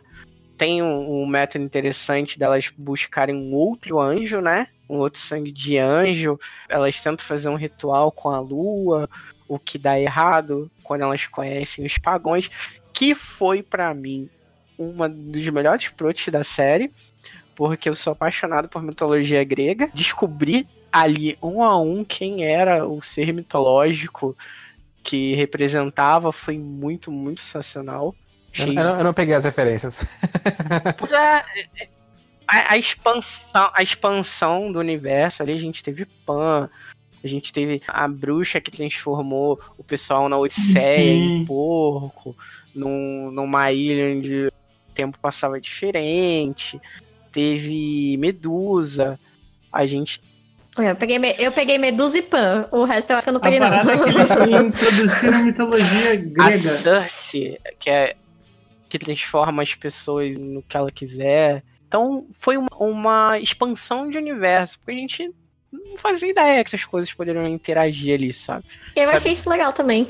Homer Verde, você sabe quem é? Que não é representativo, é porque eu não peguei muito, não. Homer Verde lá, o deus que eles O cultuavam lá. Homem Verde é, é um ser antigo, mais antigo que os próprios os próprios seres pagãos. Então a gente não tem relação com eles, entendeu? É uma é um mind game ali. É, e ali Mas não era eles algo relacionado à mitologia deles em si, era só um, algo maior que eles tinham que que eles queriam ressuscitar como um deus. É mais ou. Não, isso sim, ok, isso foi explicado na série, mas esse Homem Verde, é que eu não pesquisei nem nada. Esse Homem Verde, ele é uma criatura que já existe ou é- eles estão inventando pro universo de É Sabrina? mais ou menos. Eu acho que estão inventando o universo de Sabrina, porque assim, eles meio que estão usando é, os deuses pagãos que eles usam na série, é, tipo assim, são meio que tipo reais ali, aquelas criaturas assim, reais, né? Pertencem a alguma mitologia. Aham. Esse aí, é, pelo que eu, que eu tava dando uma pesquisada, pelo que eu entendi, tem um deus da mitologia nórdica que ele. Eu até esqueci o nome dele, porque ele é assim, tipo, ele meio que tem a ver com essa questão das plantas e tal, e ele absorve a energia vital de alguns, ah, de alguns seres específicos. Tipo, você, você meio tem que ser puro para ele poder absorver essa sua energia. Quanto mais ele absorve, mais forte ele fica e mais próspero é a terra onde ele habita, entendeu? Então, tipo, foi mais ou menos isso que eu entendi. Além deles, a gente também tem a, a nova fonte de poder do clã, né? Que é quando elas buscam a deusa Hecate, que também é da, é da mitologia grega.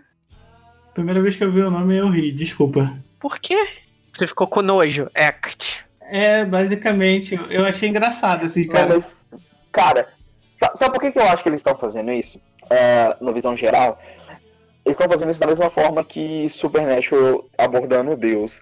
Eles estão meio que dando uma pulada fora da relação com o cristianismo, para não poder, tipo assim, pra série não sofrer muito boicote, não sofrer muito hate, igual o é, Supernatural fez. Entendeu? Eu acho que eles estão indo mais pra esse lado aí. Porque, tipo assim, se você pegar a série e aborda 100% o cristianismo, eles não iriam colocar, tipo assim, é, esses outros deuses, né? Até porque, tipo, seria meio que. ah, E, e tá meio estranho. Mas, tipo assim, eles fizeram isso justamente pra, pra ter essa aceitação de todo mundo. Já que eles não estão focando só no cristianismo, então eles não vão falar mal do cristianismo em si. A série não é uma ódio Mas já foi entendeu? feito isso duas temporadas inteiras. Eu considero que simplesmente foi uma expansão de universo. Só porque existe Jesus e, e o diabo não quer dizer que não possa existir os outros deuses. É, eles não são obrigados a seguir um padrão uma realidade. Eles, eles são livres para fazer o que eles quiserem. E é interessante você ver que existe muito mais ali entre o céu e a terra do que a gente imaginava. É, eu, eu não sei, eu acho que eu vi mais como, tipo assim, uma tentativa de fuga da retaliação. Porque quando a série saiu, a série, tipo assim, sofreu muito hate, principalmente com a questão da, das imagens e tal. Então, tipo, eles, eles meio foram que, que deram uma suavizada nisso aí. uma coisa que eu acho que já passou da hora de todo mundo entender é que religião nenhuma consegue boicotar nada.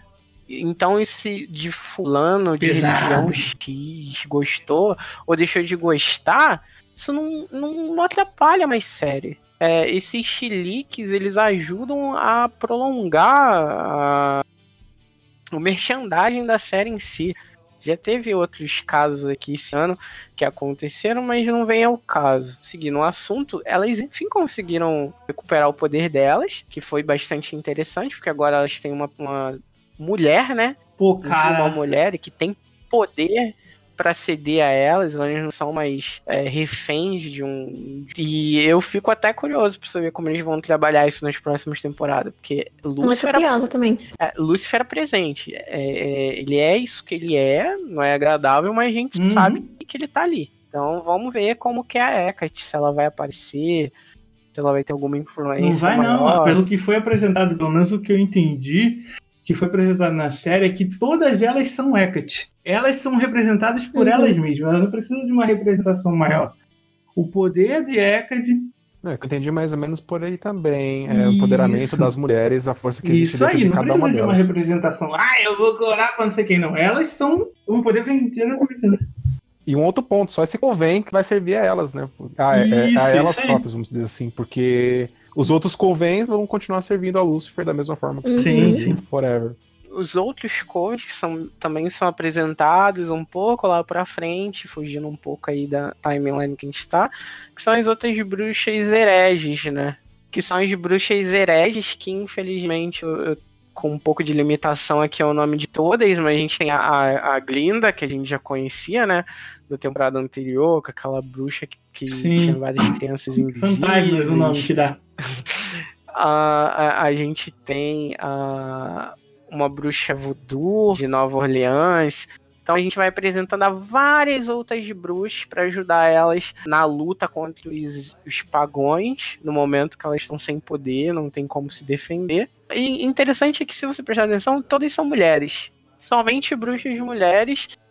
É porque, se não me engano, foi o próprio Blackwood que acabou expulsando elas, né? Alguma coisa assim. Existe ali no momento que elas, elas ficam ofendidas por terem sido é, invocadas contra a vontade delas, que elas tentam fazer a Zelda pagar por isso. A gente tem lá, pra mim foi a, a bruxa voodoo foi a mais interessante ali entre elas, que é a, a que tentou A Marie, isso, a- ela tentou falar, ó, gente, somos todas mulheres aqui, a gente não precisa agir igual um bando de homem querendo nos matar. A gente tem que se unir. É, eu achei sensacional essa, essa, essa parte. É, realmente, porque homem é. Mano, vamos porrar aqui e se bater. Ali não, você vê como é diferente a mentalidade geral. E elas decidiram se unir, se ajudar. O Uhum. que também vai mudar muito ali a forma. O coven delas, né?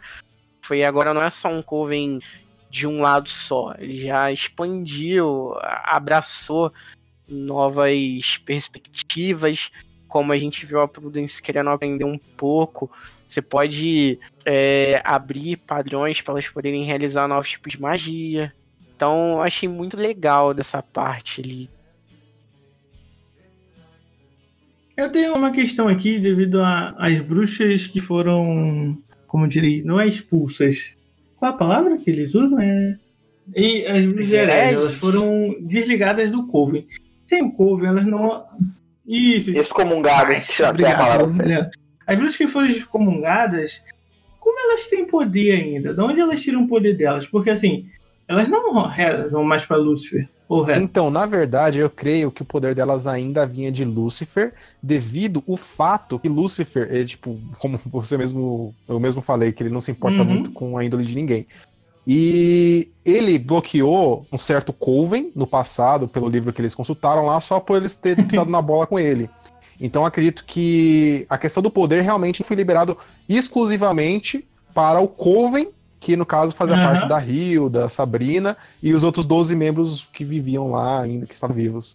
existe uma diferença também entre você é, ter chateado o Blackwood Justo. E você ter chateado o Lucifer, né? Então eu acredito que ainda elas tinham poderes ainda dele ainda. Até porque o Blackwood, ele, tipo, fingia às vezes que falava que Satã não falava, né? é, ele. A maioria deles, né? Na verdade. Mas eu não sei se essas bruxas hereges, elas tinham a mesma fonte de poder, todas elas de Satã. Porque, por exemplo, a Mambo, a Mambo Mahi não tinha. Só Aquela ela do... tem uma fonte de poder diferente das outras. Sim, sim.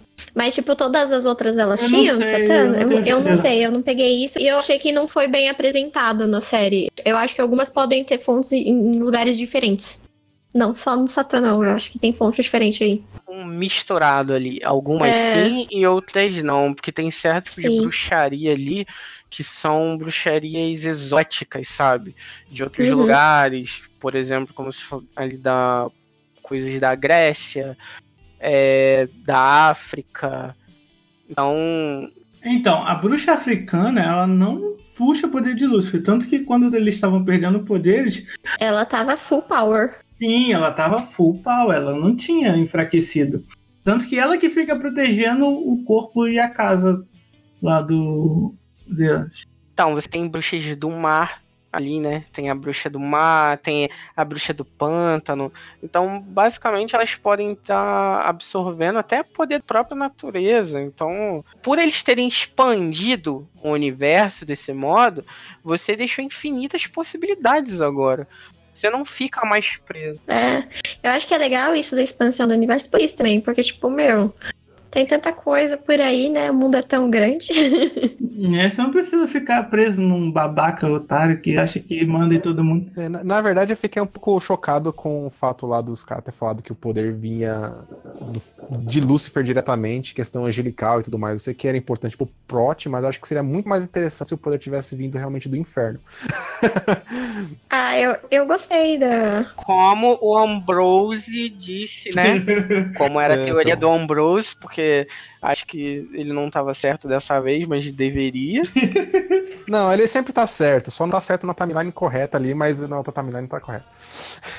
Daqui a pouco vai ser provado que tem poder do inferno sim, que o Bronze estava certo. Isso que é importante. Exatamente. Como sempre a vida. Não, porque eu acho que seria interessante, entendeu? Puxar poder da natureza e tudo mais, eu acho que seria mais fácil até. E falando em inferno, essa, nessa temporada a gente enfim foi apresentado ao inferno, né? A gente estava lá literalmente acompanhando Ao inferno e ao Caliban. e ao Caliban e a gente viu essa guerra, né? Viu que o inferno é uma bagunça em todos os sentidos, porque ninguém sabe como liderar. é, eles mal sabem como proceder com as coisas. Então, Ah, é interessante quando de repente uma adolescente ali, 17 anos, senta no trono e fala: Eu quero mudar tudo. E eu não achei tão bagunçado, não. Eu achei que foi legal que eles colocaram como se fosse, sei lá. É, é meio que uma política mesmo ali envolvida. Tipo, ah, Sabrina, ah, mas a gente tem o Caliban também. Ah, eles têm que passar pelos desafios, porque isso é uma lei, eles têm que ir lá passar pelos desafios.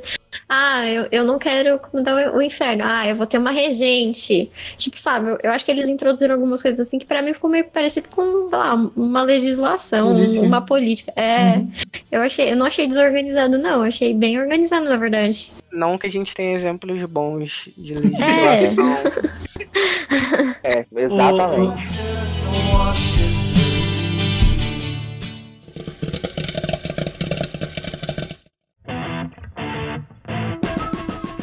Tudo bom, quando eles perdem os poderes. E, tipo assim, a, a Zelda e a Hilda, elas decidem não contar isso pro clã. Eu achei isso muito interessante, porque, tipo assim, velho, como que a gente conta pra essa galera que, tipo, que não tem porcaria nenhuma na vida, não tem pai, não tem nada, que eles perderam a única coisa que eles tinham, que era a fonte de poder deles. E a forma que elas lidaram com isso, cara, eu achei muito A foda. única coisa que eles acreditavam, né? É. Exatamente. Tipo assim, como é que eu vou tirar, tipo assim, o único pilar da vida deles, cara? Isso eu achei muito foda. Sendo que já tava tudo cagado, né? Tipo, Exatamente, velho. Eu achei muito foda, tipo assim, essa atitude dela, apesar de ser um pouco egoísta, porque no fundo você tem que falar a verdade, não tem jeito. Né? Mas Bom, ela, ela no fundo esperava que conseguisse resolver as coisas antes de ser necessário, Ele né? conseguiu. E, e isso faz parte do personagem da Zelda. A Zelda, ela é assim, ela é alguém que ela é muito. Ai, é, eu vejo ela como uma pessoa super responsável. Então ela jamais vai passar assim. Ela jamais ia falar pra aquela, entre aspas, né, criançada dela, tipo, gente, eu sou a diretora, eu não vou passar problema pra eles, eles já estão ali sofrendo. Por que eu faria isso? Ela pega a responsabilidade pra si de tudo. Até porque nas duas primeiras temporadas a gente vê uma Zelda que sempre busca respostas em alguém, é sempre dependente de um, Sim, de um diretor ali que tá acima dela, mas dessa vez não. Dessa vez o problema é dela. Ela é aquele a quem as pessoas recorrem Então ela, ela É, eu, eu gosto bastante dessa evolução dela. Até porque ela virou sumo sacerdote, né? Quando o Blackwood foi. sumiu, sobrou pra ela. Tipo, segura essa bomba aí e se vira. Mas é isso, ela Sim. assume a responsabilidade. Eu acho que ela é uma personagem assim. E falando assim da Zelda, dessa procura dela, eu acho legal a gente falar daquela parte que ela casou com o Blackwood, tipo, que ela ficou lá toda bonitinha servindo chá e coisa assim. Achei muito legal também eles representarem Nossa, aquilo. Que ódio daquela cena. ela que ódio daquela cena. Aquela cena me dá. Você fica. "O- E você fica. O que você tá fazendo, mulher? Quem é você? Mas você vê que ela não quer estar lá. Tipo, você vê que ela tá puta por dentro, né? Eu gostei bastante da, da- daquilo, tipo, eles mostrarem. Eu falei, nossa! é muito Foi legal. bom, ela conseguiu o que ela queria. Ela, hum, não era Sim. isso que eu queria. É. hum. Por isso que eu gosto. Foi legal mostrar pra. Tipo, ela aprendeu também, sabe? ela viu que não era aquilo que ela achou que era, que não era aquele prestígio e tudo mais. Cuidado com aquilo que você deseja. E aí foi quando ela teve esse. Ela foi tendo esses estalos, né? De tipo, poxa, é, eu não preciso. Não preciso dele, eu não preciso de um homem pra, pra ser. Primeira vez que ela diz não, ele fala, ah, ok. Ele simplesmente parte pro, pra lavagem cerebral. Não, não tem conversa, não tem diálogo. É, eu Sim. ando e pronto. Você vai Sim. obedecer por por mão. Por isso que ele é um bom vilão, porque ele dá raiva. Você olha pra ele e você fica com raiva dele. Eu gosto de vilão assim. É que a Zelda, ela é um personagem sempre que. Um seu personagem sempre muito forte, né? Tipo, questão da Uhum. família dela, sempre lá na frente, resolvendo todos os BOs os problemas. E ela queria ter poder também. Ela queria ser uma mulher de poder, só que o poder que ela poderia ter seria através dos falsos. Que era o que ela imaginava. Pô, beleza, eu vou ficar com o cara, eu vou ter poder através dele. Mas não, tá ligado? Porque o cara não cedia o poder dele pra ninguém. Eu não acho que seja só esse negócio do poder, de tipo, ah, eu vou ficar com o cara, eu vou ter poder através dele. Eu acho que era mais essa, essa coisa que tava ali, que ela tava muito ligada ali a. Ah, eu não sei como chamar, tipo, a religião, né? Tipo, Sim, ela, exatamente. ela também. era muito. Ela era muito. Devota. Como que chama Devota. quando a... Isso, devota. Ela era muito devota àquilo tudo. Então, pra ela, isso, era, isso era o normal. Mas não que ela tava assim atrás do poder, eu acho que ela tava assim pensando também no Uhum. prestígio, né? É, e ele, era um exemplo. pra ela. Sem falar que a gente tem um, um flashback numa parte da temporada que a gente fica, ela tem um crush nele. Desde Uhum. a adolescência. Então. Era e é legal que. Sim, e é legal nesse flashback que você citou que, tipo, ela se toca, ela já evoluída do jeito que ela tá passando por todas as transições, ela pensa, nossa, mas ele já não me, tra- ele já não me tratava bem ali. Não com essas palavras, mas ela fala lá da. Que ele não deixa ela ver, né? Era um livro, né? Um papel. Ele pega um papel, tira do livro e joga na. Sim, acho que foi. Quando ela tem aquele choque de realidade falando, poxa, até hoje eu nunca tive coragem pra ver e vai lá, aí ele fala, tá, até hoje. Você não precisa mais disso. Você pode ver agora. Então, E a tia Hilda virando aranha. Ai, nossa, gente. Que agonia. Ai, que agonia. Cara, eu quase chorei na parte, tipo assim, na terceira temporada, quando ela mata o cara lá supostamente, velho. Eu falei, porra, será que ela não vai ser feliz, cara? Eu achei também, nossa. Eu tava triste, eu tava muito triste, porque eu tava pensando, gente, finalmente ela vai ter alguém que ela ama e tudo mais, né? Ela vai ficar feliz. Aí o cara, ela vai matar o cara. E o interessante é que o que salvou o cara não foi um plot forçado. Foi exatamente o que uma aranha faria. Ela guardou pra comer depois. É. Gente, aranha é um bicho muito nojento, né? Eu tenho que ter essa parte, cara, que. Mano, que casal, cara. Porque assim. É muito Mano, não, é sério. Mano, a Hilda, Vamos ela tá na exaltar esse merda. casal. Cara, a Hilda, ela tá na merda, tipo, desde a primeira temporada, porque ela é uma pessoa que não consegue nada e. Sabe aquela pessoa que tá velha pra caramba, já tá com seus 40 anos, fala, putz, mano, eu, eu não vou ser feliz na minha vida. E ela finalmente encontrou Nossa, que uma triste pessoa. feliz sozinho. Mas é Ela tá verdade. velha pra caramba. E- Eu acho ela, eu acho É. ela uma personagem tão simples, mas que ela sabe ser feliz na simplicidade dela, sabe? É. Cozi- Ela é feliz cozinhando para as pessoas que ela ama, fazendo a Cuidando da família. é, cuidando.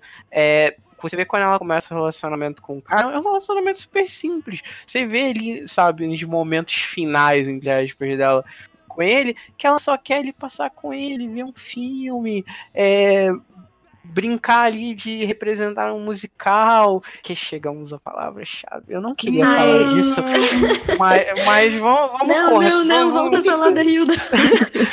Mas, mas, enfim, ela, ela é esse personagem amável, sabe? É aquela que É, eu queria- adoro ela. Todo mundo queria ter a tia, uma Sim. tia Hilda assim. Eu acho legal Todo que fazer essa comparação, tipo, tia Hilda e tia Zelda, porque elas são quase meio opostas. Enquanto a tia Zelda ela é super, assim, pulso firme, a tia Hilda não, né? Ela é uma boazinha, ela é aquela tia que vai sentar e vai falar, poxa, mas seus amigos humanos são legais também. Poxa, mas seu lado humano, Sabrina. Poxa, mas eu fui no seu batizado, Sabrina. Tipo, é ela que sempre faz essas coisas, sabe? Tipo, eu, isso, isso eu acho in- interessante até pra própria Sabrina, porque eu acho que a Sabrina, ela é o que é, grande parte por conta da X, pelo menos nas primeiras temporadas, quando ela ainda não é escrota. Tipo, ela, ela tem esse equilíbrio das duas ali, sabe? Elas E a se é completam amor. também, né? Hã? Eu acho que as duas se completam. Isso, Quando isso. fa- no que uma falha, a outra tá sempre ali pra. Exatamente. pegar Então eu acho muito legal. Adoro as tias dela. Então, mas só finalizando aqui, falando sobre o melhor casal, cara, eu achei que foi o melhor casal porque é o seguinte, é... Hilda, ela sempre teve essa questão da irmã dela, tal, que vocês falaram que né, ela se completa e tudo mais, mas em contrapartida, a personalidade da Zelda, de sempre estar lá, firme, mão forte, não sei o quê, sempre acabou meio que deixando a Hilda um pouco mais pra baixo. Por quê? Porque a Hilda sempre busca aquele reconhecimento da irmã, sabe, tudo mais, as coisas que ela faz, e ela recebe muito pouco disso, né? E o que eu achei muito bacana é que ela foi procurar logo, tipo, a pessoa que, sabe, que gostava dela, que tinha se declarado pra ela. E quando o cara descobre a situação dela, tipo, ao invés do cara sair, ele continua com ela, entendeu? Tipo, pô, não, beleza, gente, eu gosto de você, Até porque ele também não tá muito limpo, né, não? mas eu achei muito bacana isso, cara, porque assim, é aquela questão, tipo, de reconhecimento. Beleza, a gente vai resolver junto, a gente vai dar um jeito. E, cara, ele não, tipo, não larga dela, cara. Tipo, a única pessoa que ela queria tá no momento ali que, que ela achava que, que amava ela, realmente amava ela e considerava ela mesmo com todos os problemas e a cara estranha e grotesca que ela tava. Ela é sensacional e ele também. Sim, cara. Tipo, isso é muito legal, cara. Só fechando o assunto aí, que o Marcos falou sobre o melhor casal, eu queria dizer que o segundo melhor casal dessa temporada foi Theo e Robin. De longe, por favor, não, não existe nada melhor. Muito bom, Não velho. achei nada demais, não. E vocês podem correr, mas vocês não podem fugir Posso desse sim, eu assunto. posso cortar no podcast, quem edita essa merda sou eu. Sabrina, tipo, Sabrina tem Não tem não, musical, tem não, ninguém tiveram viu. Vou falar musiquinhas, Ambrose. teve esse lado. Eu Cara, eu acho feliz. isso Não, muito não, chato. Eu, eu gostei. Eu fico feliz em saber que mais pessoas não gostaram, porque eu tava com medo, eu tava assistindo aquilo e eu tava pensando, gente, o que, que tá acontecendo? As pessoas estão gostando disso? Coisa Que merda é essa? Eu entendo o que eu fazer. Só eu gostei aqui? Como assim, gente? Cara, é que eu não sou fã de musical, velho, também, desculpa. Pede desculpa eu não, Marcão, você tá do lado dos mas- certos. Ai, Eu gosto de alguns musicais. Eu não sou fã de musical, mas eu gosto de alguns musicais. Mas não é porque é musical. Eu gostei das músicas. Só que eu achei também que foi, tipo, muita. Eu gostei da primeira com ela, aí depois ficar repetindo, repetindo, repetindo. Não. não, Eu não já achei um precisava, pouco não demais.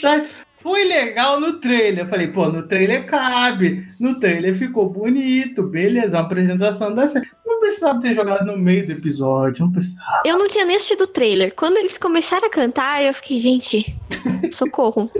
É sério? Eu fiquei assim, choque, eu não acredito. Por. Ah, quê? É o que eu acho estranho. Quebrou total. Não tem, Não não nada não a ver eles não colocarem aquelas músicas lá. Não, não encaixa, exatamente. É aquele negócio. Não é que eu não gosto de musical. Tem um monte de musical que eu assisto e eu acho mó legal.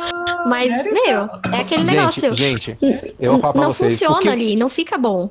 O que me Não incomoda adianta. não é nem a música. O que me incomoda é as pessoas começarem a cantar do nada.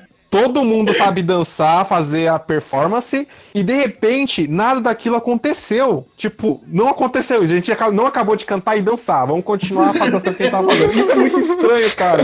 Isso me causa muita estranheza. Por isso que eu não, sou, não gosto de musical, cara. Ai, eu, eu, eu, eu detestei, eu não gostei, não adianta. Ainda, tipo, eu achei que foi ok é, naquela parte lá que elas precisavam das meninas lá da, de líder de torcida pra, pra pra conseguir lá os poderes deles.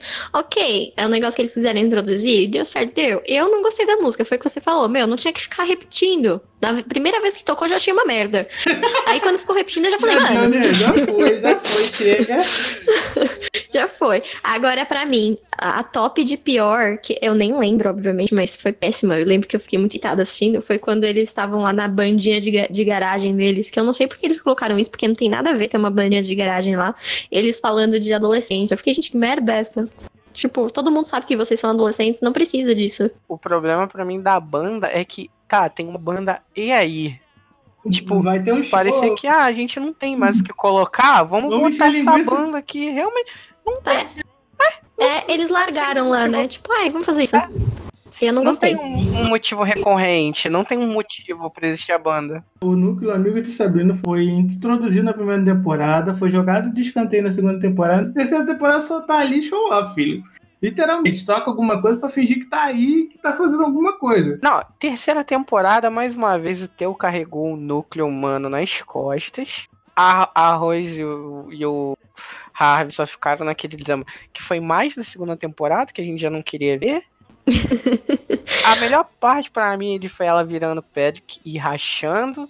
E o Harvey nem conseguindo salvar ela, porque o, o Ca- cara, Caliban foi um dos melhores personagens ali pra mim. Jura? Porém, Eu gostei dele. Porém, ele é bom até o até ele. Ele, ele sozinho é bom. Mas eu gostei dele como menina. Ao passo dele começar a ser chipável com a Sabrina, aí pra mim já é demais. Aí pra mim é tipo reboot da segunda temporada, sabe? Acabou com um, aí brota um outro cara do nada e esse cara vira é, interesse amoroso, que eu acho que foi um dos motivos do Nick ter explodido com ela. Ele, ele viu o fato, Sim, ele viu aquela ele situação da outra temporada acontecer, sabe? Quando ela terminou com o Harvey e de repente Ele olhou pra trás eu assim. já vi, eu já vi isso aí. eu já vi isso acontecer. Mas também, né, ele, ele deu pra trás, porque ele ficou com medo, né? Porque vamos comparar, né? Harvey e Caliban. Não tem nem comparação. não, não, não porque o cara é mais bonito, mas pô, porque o Harvey é muito chato. Ah, não sei, eu, eu- o cara é um boneco de Ah, barro. não, o, o Harry, tipo assim, ele é aquele cara antipático. Mas aqui, Ele é muito chato. a gente tem que falar do elefante branco na série, né, cara? Fala aí. A morte da Dorcas, cara. Como assim? Quem? Quem era aquela? Dorcas, quem é Dorcas? É uma das irmãs estranhas lá. Isso, cara. Porra foi aquela, velho. Tipo, Tem que escolher o personagem, cara. Tinha que matar metade do núcleo humano também. Era pra sobrar só o Theo. É só isso. É isso, isso é o nome disso. Tinha que ter matado o Harvey. tinha tanta gente pra matar ali, velho. Tinha tanta gente pra matar ali, cara, mas logo a Dorcas, cara, eu acho muito paia. Ah, pelo amor de Deus, tem que morrer sim. Não tá fazendo nada. Eu, eu nem liguei pra nem- ela. Nem, se morresse o Theo. Eu, o Theo não. Oxi. Se morresse o Raven e a, a Rose, não ia fazer diferença nenhuma. São personagens que não acrescentam a Eu, série. eu não, não não liguei acrescenta nada. nada a série. Tá ali. É. Não, é tipo assim, o Harry tudo bem, que tipo assim, realmente não acrescenta. A Ross, eu ainda acho que ela tem que passar por uma transformação, porque tipo, os poderes dela são bem legais. É roubado. O nome, o nome do poder é, É, roubado. ela ainda vai ter alguma coisa, né? Uhum. E dá, pra, e dá pra aproveitar, só que tipo, o Harvey, ele tá ali só pra, tipo assim, pra aquele camarada pra todo mundo chipar a coisa com a Sabrina até o final. Bom, Ah, não. Ah, não precisa disso, cara. Acabou já. Gente, não. Alguém ainda chipa esse casal? Socorro. chipa, chipa. É o que mais tem na internet, cara. Chipa. Tipo assim, Se você chipa esse casal, deixa no comentário que eu vou te xingar depois. Ô, Jéssica, sabe qual é o maior problema? O maior problema é que os autores chipam. Esse o problema. Porque a metade Ah, final da Deus. terceira temporada exato. foi, Não é. Foi. É, é, é. É uma forçação de barra do caramba. foi salpicando, dando aquela vontadezinha deles voltarem. É. Aquela hora que eles estão ali com a roça toda quebrada, que um encosta na mão do outro. Meu Deus do céu, como assim? Sim! Eu fico morrendo de raiva. Eu, eu quero entrar na televisão e, e enforcar eles, assim, vocês são burros, para com isso. É tipo Vampire Diaries, por exemplo. O casal Helene e Damon só aconteceu porque a Julie Platt queria, só por causa disso. Tanto que, tipo, quando rolou, tipo assim, nem o pessoal do elenco ficou satisfeito, tá ligado? Porque não, era pra ser. Era aquele chip Não era. testado Ela é aquele tipo forçado que a produção da série quer, entendeu? É a mesma coisa o Harvey e a Sabrina. Gente, eu acho péssimo. Tanto que quando o Harvey ficou com a, a, a Rosa, eu, eu pensei assim: ah, legal, né? Sabe quando tem dois personagens que você acha X, você não gosta muito e, tipo, sei lá, Tudo a bem, Sabrina é. terminou com ele? É, aí ele ficou com a descanteio, tipo, ó, ok. Aí Jéssica já pensa assim, ah, junta o lixo logo todo junto, já deixa tudo de lado. Tipo, é isso Podia ter ficado É, inferno lá mas- queimando. mas Mas você- você... assim. Podia ter saído do caminho vermelhinho e ficar só lá sozinho, né? mas é, eu, eu não gosto do Harvey. Eu achei ele um personagem muito sem graça. Mas eu acho que eles ainda Não, vão mexer nisso, né? desenvolvido. Ele é, mal ele não foi desenvolvido. desenvolvido. Ainda se ele fosse uma pessoa legal, né? Tipo, ok, mas não, eles não fizeram ele ser legal.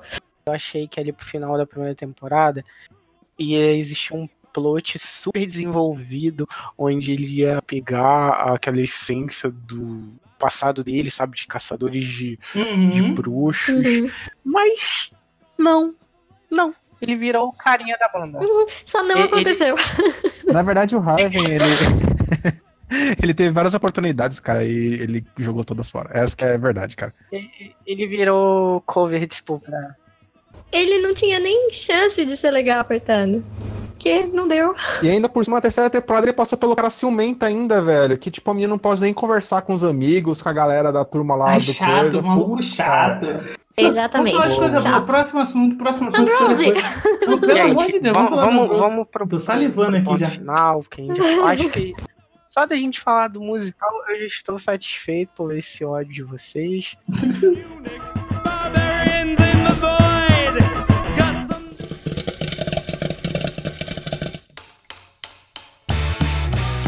A gente pega ali o momento que explodiu tudo, né? Tipo, tudo explodiu. Você juntou o, a galera lá é, dos pagões, prestes a conseguir o que quer.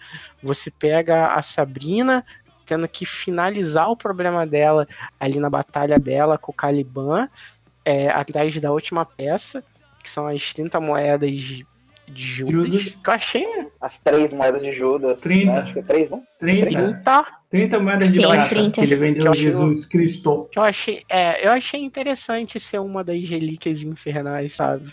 Que é bem complexo ali. Não, o que, eu achei, o que eu achei legal foi, tipo, o capeta falando, não, você não vai chegar até Judas, porque, tipo, eu não conheço Judas. Tipo assim, eu sei de tudo, você é um otário, você não sabe de porra nenhuma. Eu achei muito foda isso. Eu não sei direito ali. Acho que a gente começa. Quando o Ambrose abre ali aquela leitura do livro, né? Dos acontecimentos, que é quando a Sabrina pensou que ia ganhar, vai chegar na estátua de Judas e contar pra ela que ela conseguiu, e ela é enganada pelo Caliban e começa o, o Armagedon, né? 2.0. Que é quando tudo dá errado, os amigos dela morrem, ela é presa ali por sei lá quanto tempo, fica presa na pedra e ali a gente recomeça. Recomeça com ela acordando ela mesma. Que é quando, opa, what the fuck? O que tá acontecendo? ficou algumas décadas, né? Assim, o que deu a entender é que, assim, eles queriam aproveitar, tipo assim, o gancho do, do loop temporal. Tipo assim, pra não ficar só na questão dos desafios. Pelo menos foi o que eu entendi. Que ela usa isso lá na hora de voltar pra pegar A bacia lá. aquela vasilha que essa bacia que Pons Pilatos usa. Então, tipo assim, o que eu achei, o que eu achei bacana foi isso, tipo assim, a gente vai aproveitar mais essa magia, né, essa questão, tipo assim, da viagem no tempo, não vai deixar isso só pra, pra encher linguiça. Então, tipo, eu achei isso muito bacana na série. Eu acho que isso não foi só pra isso, não. Eles já estavam vendo esse, esse negócio de magia do tempo desde aquele negócio lá do ovo do Black Hood, né? Tipo, tudo o tá meio que interligado. É que. É. Eu, quando eu assisti, eu falei assim, ah, velho, eles não vão aproveitar muito isso, até porque, tipo assim, é, com essa questão do, tipo assim, do capeta tá solto, foi o que eu imaginei, tipo assim, tipo, o Lúcifer tava solto, ele tá solto, tipo, ele dá um jeito de, de trazer, de, de, sei lá, fazer uma reviravolta e voltar lá, tipo, pro, pro topo, a galera vai, tipo, começar a adorar ele de, de novo, ele dá um jeito de, tipo, sei lá, de derrotar os deuses eh, pagões assim, então, tipo, não, não me passou pela cabeça que eles iam aproveitar aquela magia, tipo assim, no final, igual eles aproveitaram. Sabe o que, que é isso? Isso aí é não jogar RPG comigo, ficar achando que vai ter um plot de cada vez. Na verdade, na verdade, É, Pra aquele início, aquele início pra mim foi um bagulho que eu sabia que ia ser reaproveitado em algum momento. Eu não sabia que ia ser aproveitado daquela forma com viagem temporal, até porque quando as coisas começaram a dar uma merda, eu falei, putz, como que, como que vai resolver isso? Mas eu sabia que ia ser aproveitado pela questão, cara. Tipo, uma coisa mais profunda. É, era óbvio, na minha concepção, que eles estavam falando do Cthulhu entre outros deuses, né? Eu percebi isso Isso. também. E o melhor, hoje, pesquisando sobre Sabrina, vendo algumas coisas, eu vi um pouquinho sobre as HQs. E a primeira HQ que foi introduzida Sabrina depois da HQ original lá, que o Pierre leu, que a Sabrina era gente boa e tudo mais, é uma HQ onde as, Que ela é noiva do Cthulhu, não é? ela é noiva do Cthulhu influenciada pelo Lovecraft. Ô, louco, aí sim. Cara, e isso, pra mim, é a maior prova que a quarta temporada vai ser sobre o Cthulhu, cara. E tipo, mano, a introdução disso pra mim foi genial, cara. E se você pensar que aquela imagem do Cthulhu é um polvo, né? E você pensar que aquele bicho, aquele ovo que tinha lá é algo relacionado ao mar, é. Então é, é interessante. Só que quando, quando ela começou a usar a magia do ovo, eu pensei, cara, vai dar merda, porque viagem temporal é algo complicado. Eles consertaram a primeira fazendo o Caliban, né? Usar o atributo dele ser de barro, basicamente mortal, ele simplesmente ficou esperando. O que é incrível como o cara tá desde o começo dos tempos. Ele viveu todo esse tempo e continua idiota. É, isso, Mas isso é uma coisa que eu queria comentar dele. é Eu fiquei um pouco homem. chateada. É, também pode ser o mal do homem. É porque ele Mas ficava eu- surfando lá, cara. Ele é surfista, pá, tava ligando pra nada de inferno, não. O cara tava só de Ele boa tava na Bahia, né? Ele tá... É. Acho que, por exemplo, é, tem a questão da, da, da imponência do Lúcifer. Tipo, e realmente ele tava acima, tipo, no topo da cadeia alimentar. Então, se o cara tentasse fazer uma coisa pra usurpar o trono, ele não ia deixar, obviamente, igual ele matou. Tipo, Tá nem chance.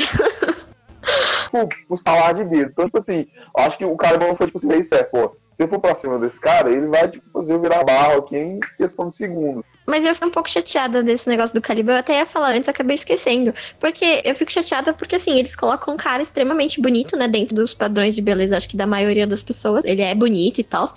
E eles não desenvolvem. Parece que eles só colocam um cara bonito que é pra Sabrina olhar e pensar: hum, Exatamente. bonito. Gostoso, Não- ok, não é pegaria, sabe? Os negócios meio assim. É, não, é, talvez pra todo mundo, não sei. Mas eu fiquei meio chateada com isso porque não desenvolveram muito, né? E eu acho que ele poderia ter sido um personagem, tipo, mais interessante. Ele foi aquele personagem tapado que tem hora que ele conhece o que tem que conhecer, tem hora que É, não sabe de nada, e basicamente se aproveitou nas duas vitórias que ele teve sobre ela, né? Só esperou o momento certo. Então, basicamente, pra mim, é, é isso. Pra mim ele é quase um fanservice. O Caliban é aquela mulher gostosa. Só como é Sabrina, eles botaram a cabeça pra baixo e jogaram lá. Tá ótimo. Sim. Tinham que colocar um cara. É exatamente isso. Apesar de já ter o Ambrose, né? Vamos aqui Ele é abrir o um- parênteses de novo. O Ambrose tem um que a mais, né? É, ele, ele é o cara. o que eu lamentei é que eles não deram espaço pra gente ver ele perdendo, né? Sim. Porque tudo que a gente teve apresentado ali foi meio que um- uma leitura de história feita pelo Ambrose.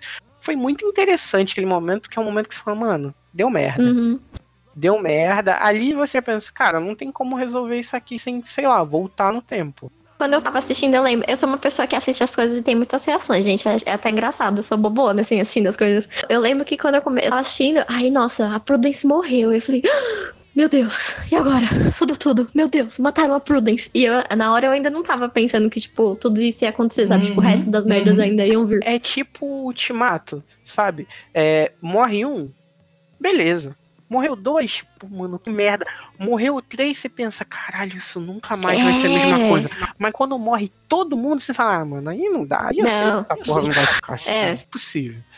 Foi, foi essa sensação. Aí você, você já respira, você fala, não, vamos esperar. É, Calma que vai dar. É, vai dar certo. Vai, vai dar bom. Não, Hum. tá tranquilo, vai dar certo. tá de boas.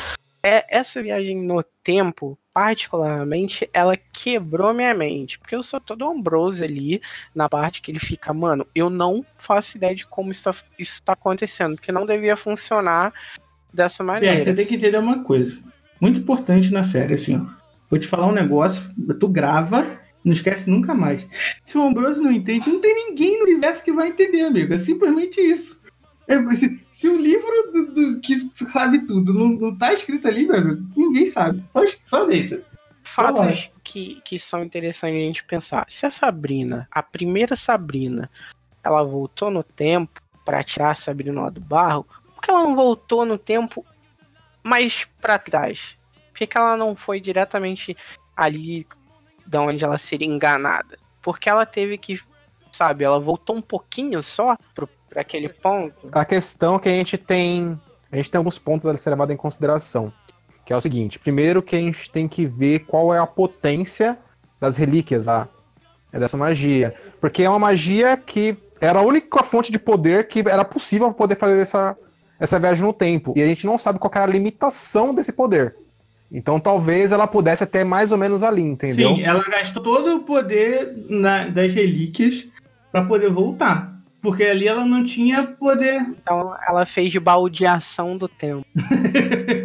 basicamente, basicamente. E outra coisa, o que não ficou muito claro também é o seguinte: o momento que ela volta, Qual delas? a Sabrina, a, a Sabrina que volta pra poder falar pra outra Sabrina da viagem do tempo. A primeira que volta no Qual passado. Sabrina? A primeira. Ah, tá. A primeira, tá. Vai.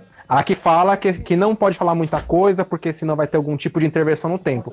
A gente não sabe como que funciona a viagem no tempo na série. Se é numa linha só ou se é várias linhas do tempo. Porque se for numa linha só, ela, o fato dela ter voltado no tempo é uma coisa que ela não pode mudar. Independente dela ter voltado naquele momento e falado pra Sabrina, não, vira rainha, ela vai voltar no tempo de novo, em algum momento. Mas eu acredito que não. Eu acredito que nesse caso, ela ferrou com várias outras linhas do tempo e que só na linha do tempo dela que as coisas vão dar certo agora. Só que, tipo, certo entre parênteses, né? Porque a gente tem duas Sabrinas.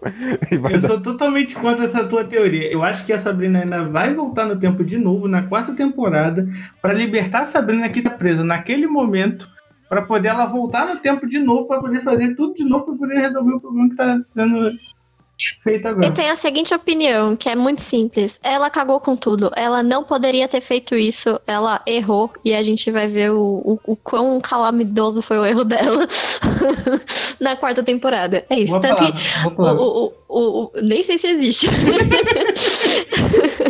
Tanto que o Ambrose já, já sabia que ia dar merda quando ele soube ele. Rei sábio da, de, de toda a série já Vai falou, tá errado isso aí. Vai dar merda. Vai dar merda. É isso. A minha opinião é muito simples. Eu concordo com ele. a Sabrina quebrou o limite do egoísmo. Ela decidiu que queria tudo E tem tudo. e, e teve tudo.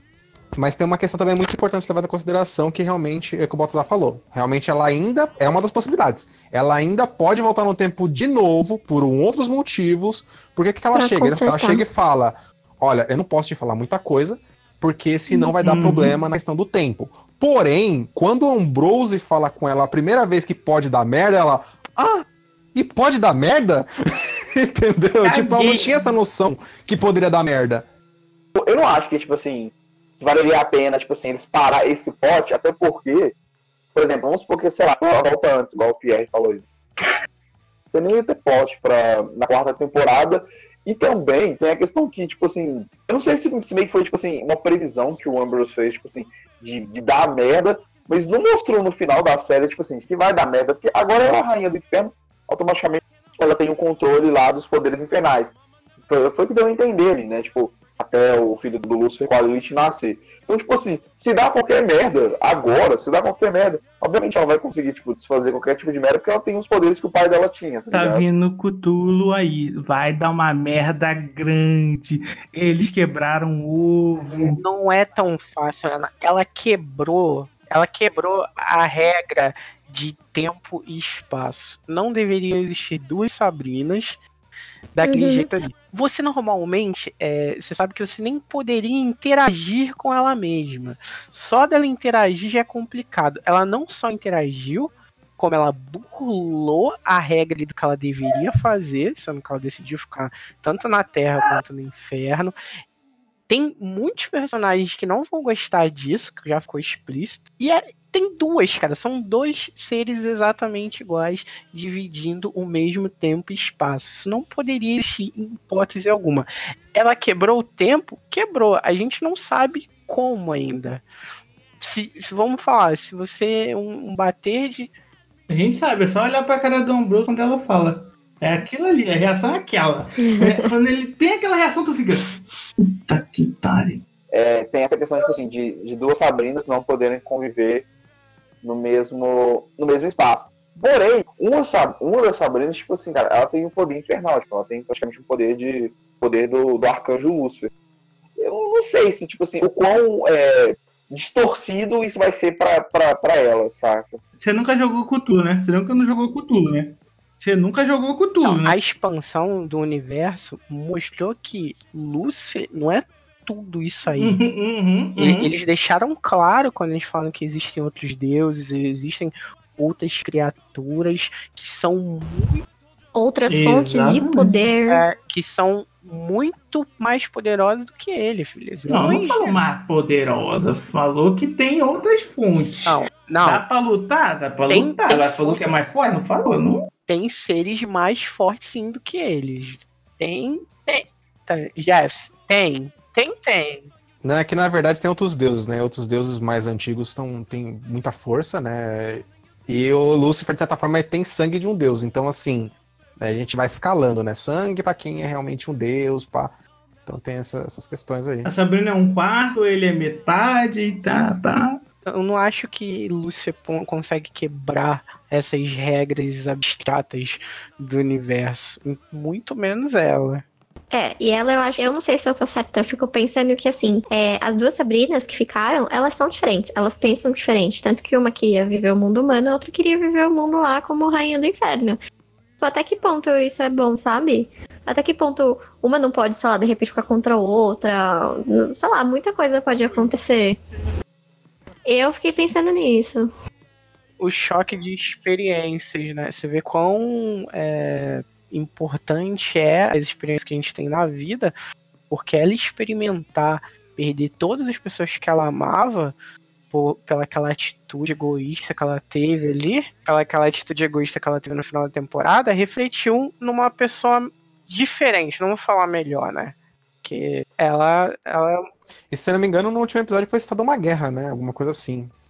Não, o que acontece no último episódio é um bagulho que eu acho que não tem necessidade nenhuma.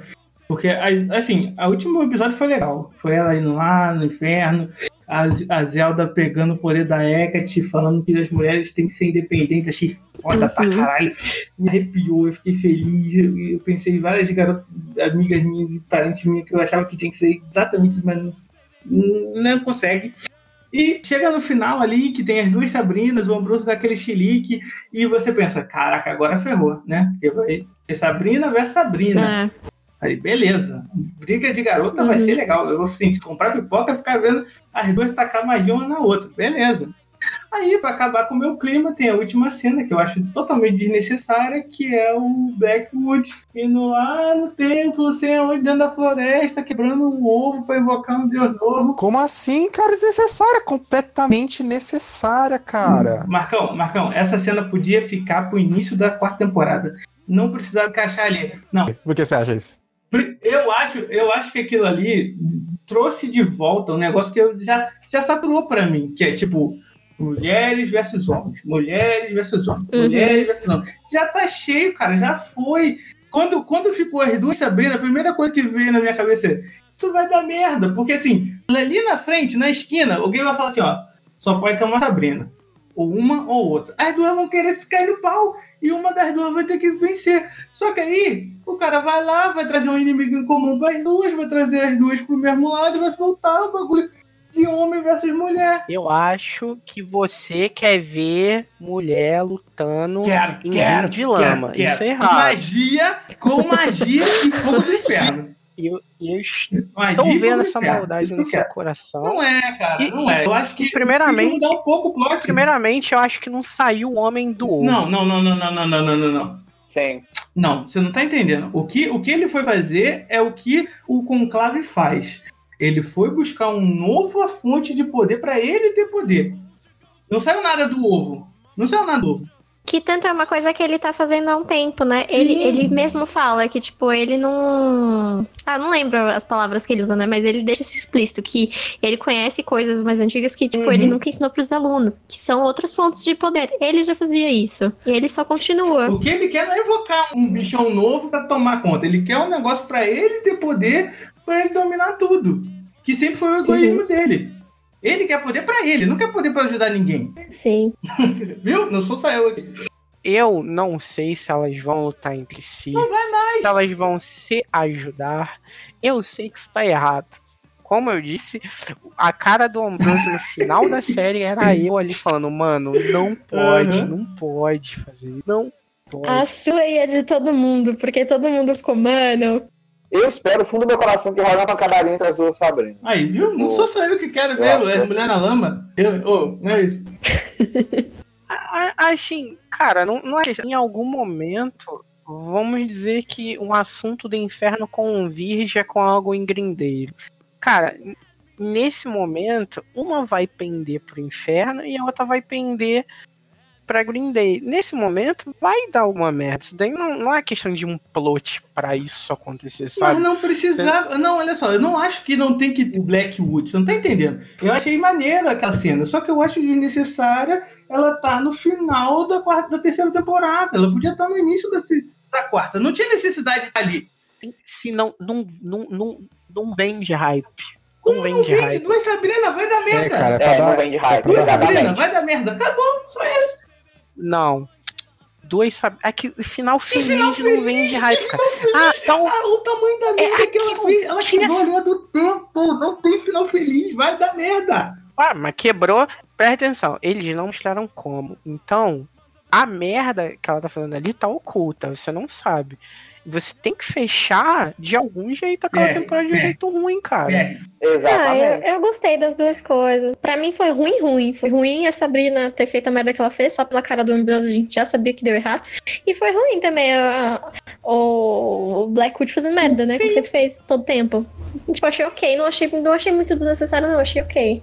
Quando você não consegue medir o quão ruim é uma situação, é porque o negócio tá muito, muito errado. Sabe aquele ambiente que você tá? Que de repente alguém peida, você tá sentindo cheiro de merda, mas você não sabe de onde tá vindo? É, era, era só isso que precisava. No final da temporada, não precisava botar o Blackwood, cara. Só o cheiro de merda. Hum, vai dar merda. Acabou, tava certo. Não, na verdade, eu acho que foi importante o, o Blackwood, porque é o seguinte, cara. A cena que ele, que ele aparece lá não é pra mostrar ele, de certa forma. É pra mostrar ele liberando aquela merda que tava dentro do ovo. E que acontece é o seguinte, cara. Isso, pra quem, tipo, pegou as referências e dada a circunstância das referências do HQ, é muito possível que isso realmente seja uma ligação com o Cthulhu. A gente tem o seguinte cenário. O Marcão tá dando spoiler da quarta temporada. Spoiler da quarta temporada, pessoal, alerta. Ainda dizem que a Rose que é evidente. Hum. Então, o que a gente tem, cara? Black, Blackwood vai virar o sacerdote de Cthulhu. Exatamente, ele vai abrir a seita do Cthulhu, cara. Que, tipo, nas histórias do Lovecraft existe aquela Uhum. seita do Cthulhu, tal, dos outros deuses e tudo mais.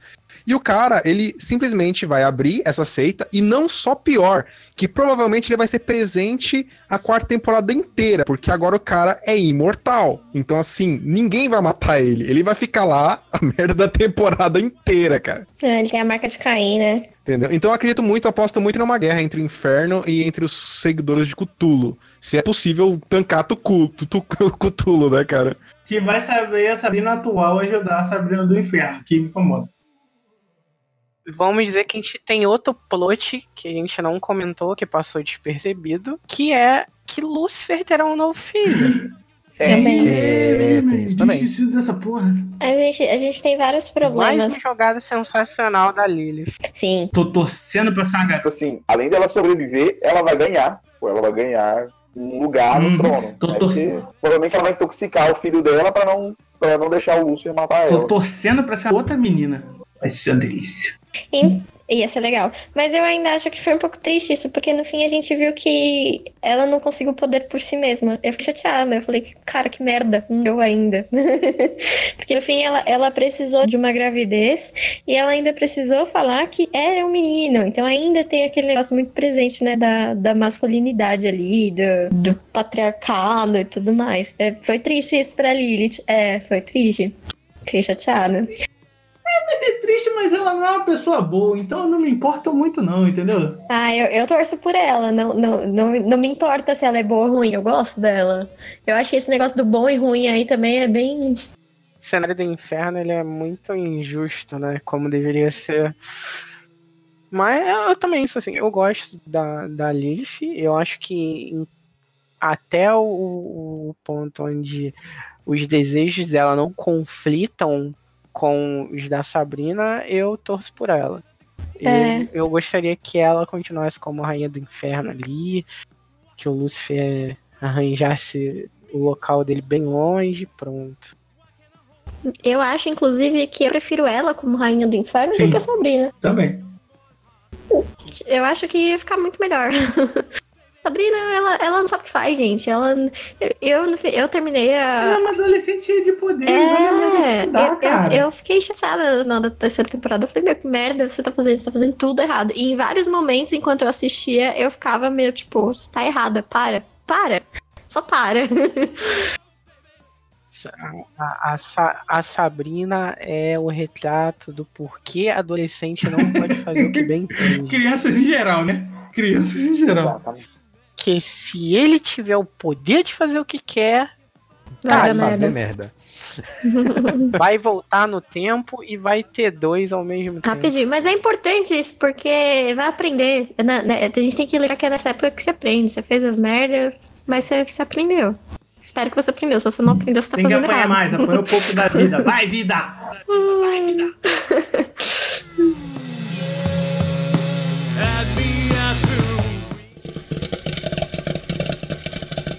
Tríplice Cast.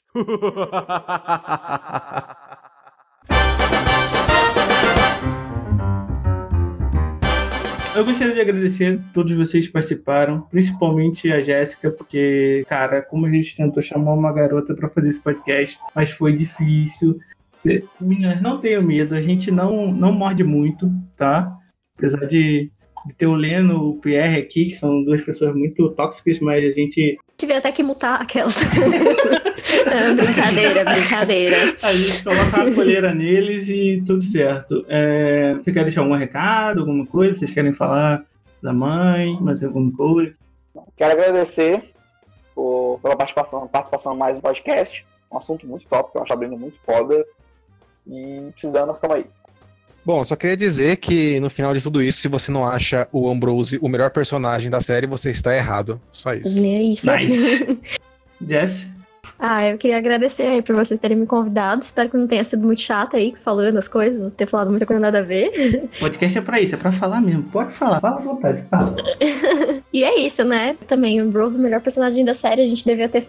A gente devia, inclusive, fazer um podcast só dele, exaltando o quão maravilhoso ele é. E é isso. Amém. Pierre? Mais uma vez aqui nesse podcast, ajudando esse gordo. E queria falar para todo mundo acompanhar o- a coluna da Hora do Chá. Tá sendo feito por um cara excelente, Uhum. bem maluco. E, e vão lá, quero que vocês vejam, comentem, tem muita coisa boa lá. E deixem suas, suas futuras ambições que vocês querem que a gente faça para fazer os novos pods e as novas colunas. É verdade, eu queria fazer uma indicação aqui rapidão, que é o seguinte, aproveitando aí. É, já que a gente tá falando de bruxa, vão no Netflix e assistam Kiki. Kiki? Assistam, é maravilhoso.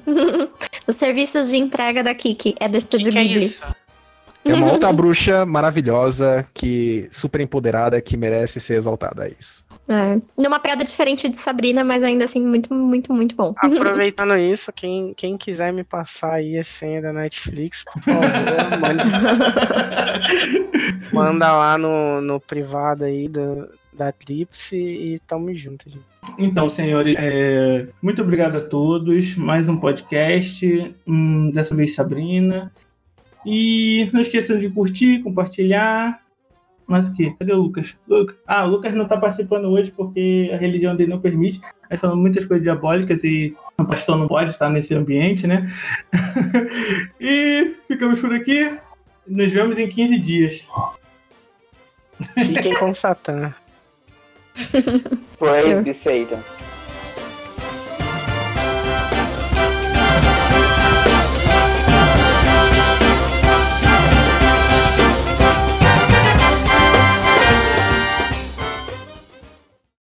Tríplice Cast. Um oferecimento. Tríplice Force.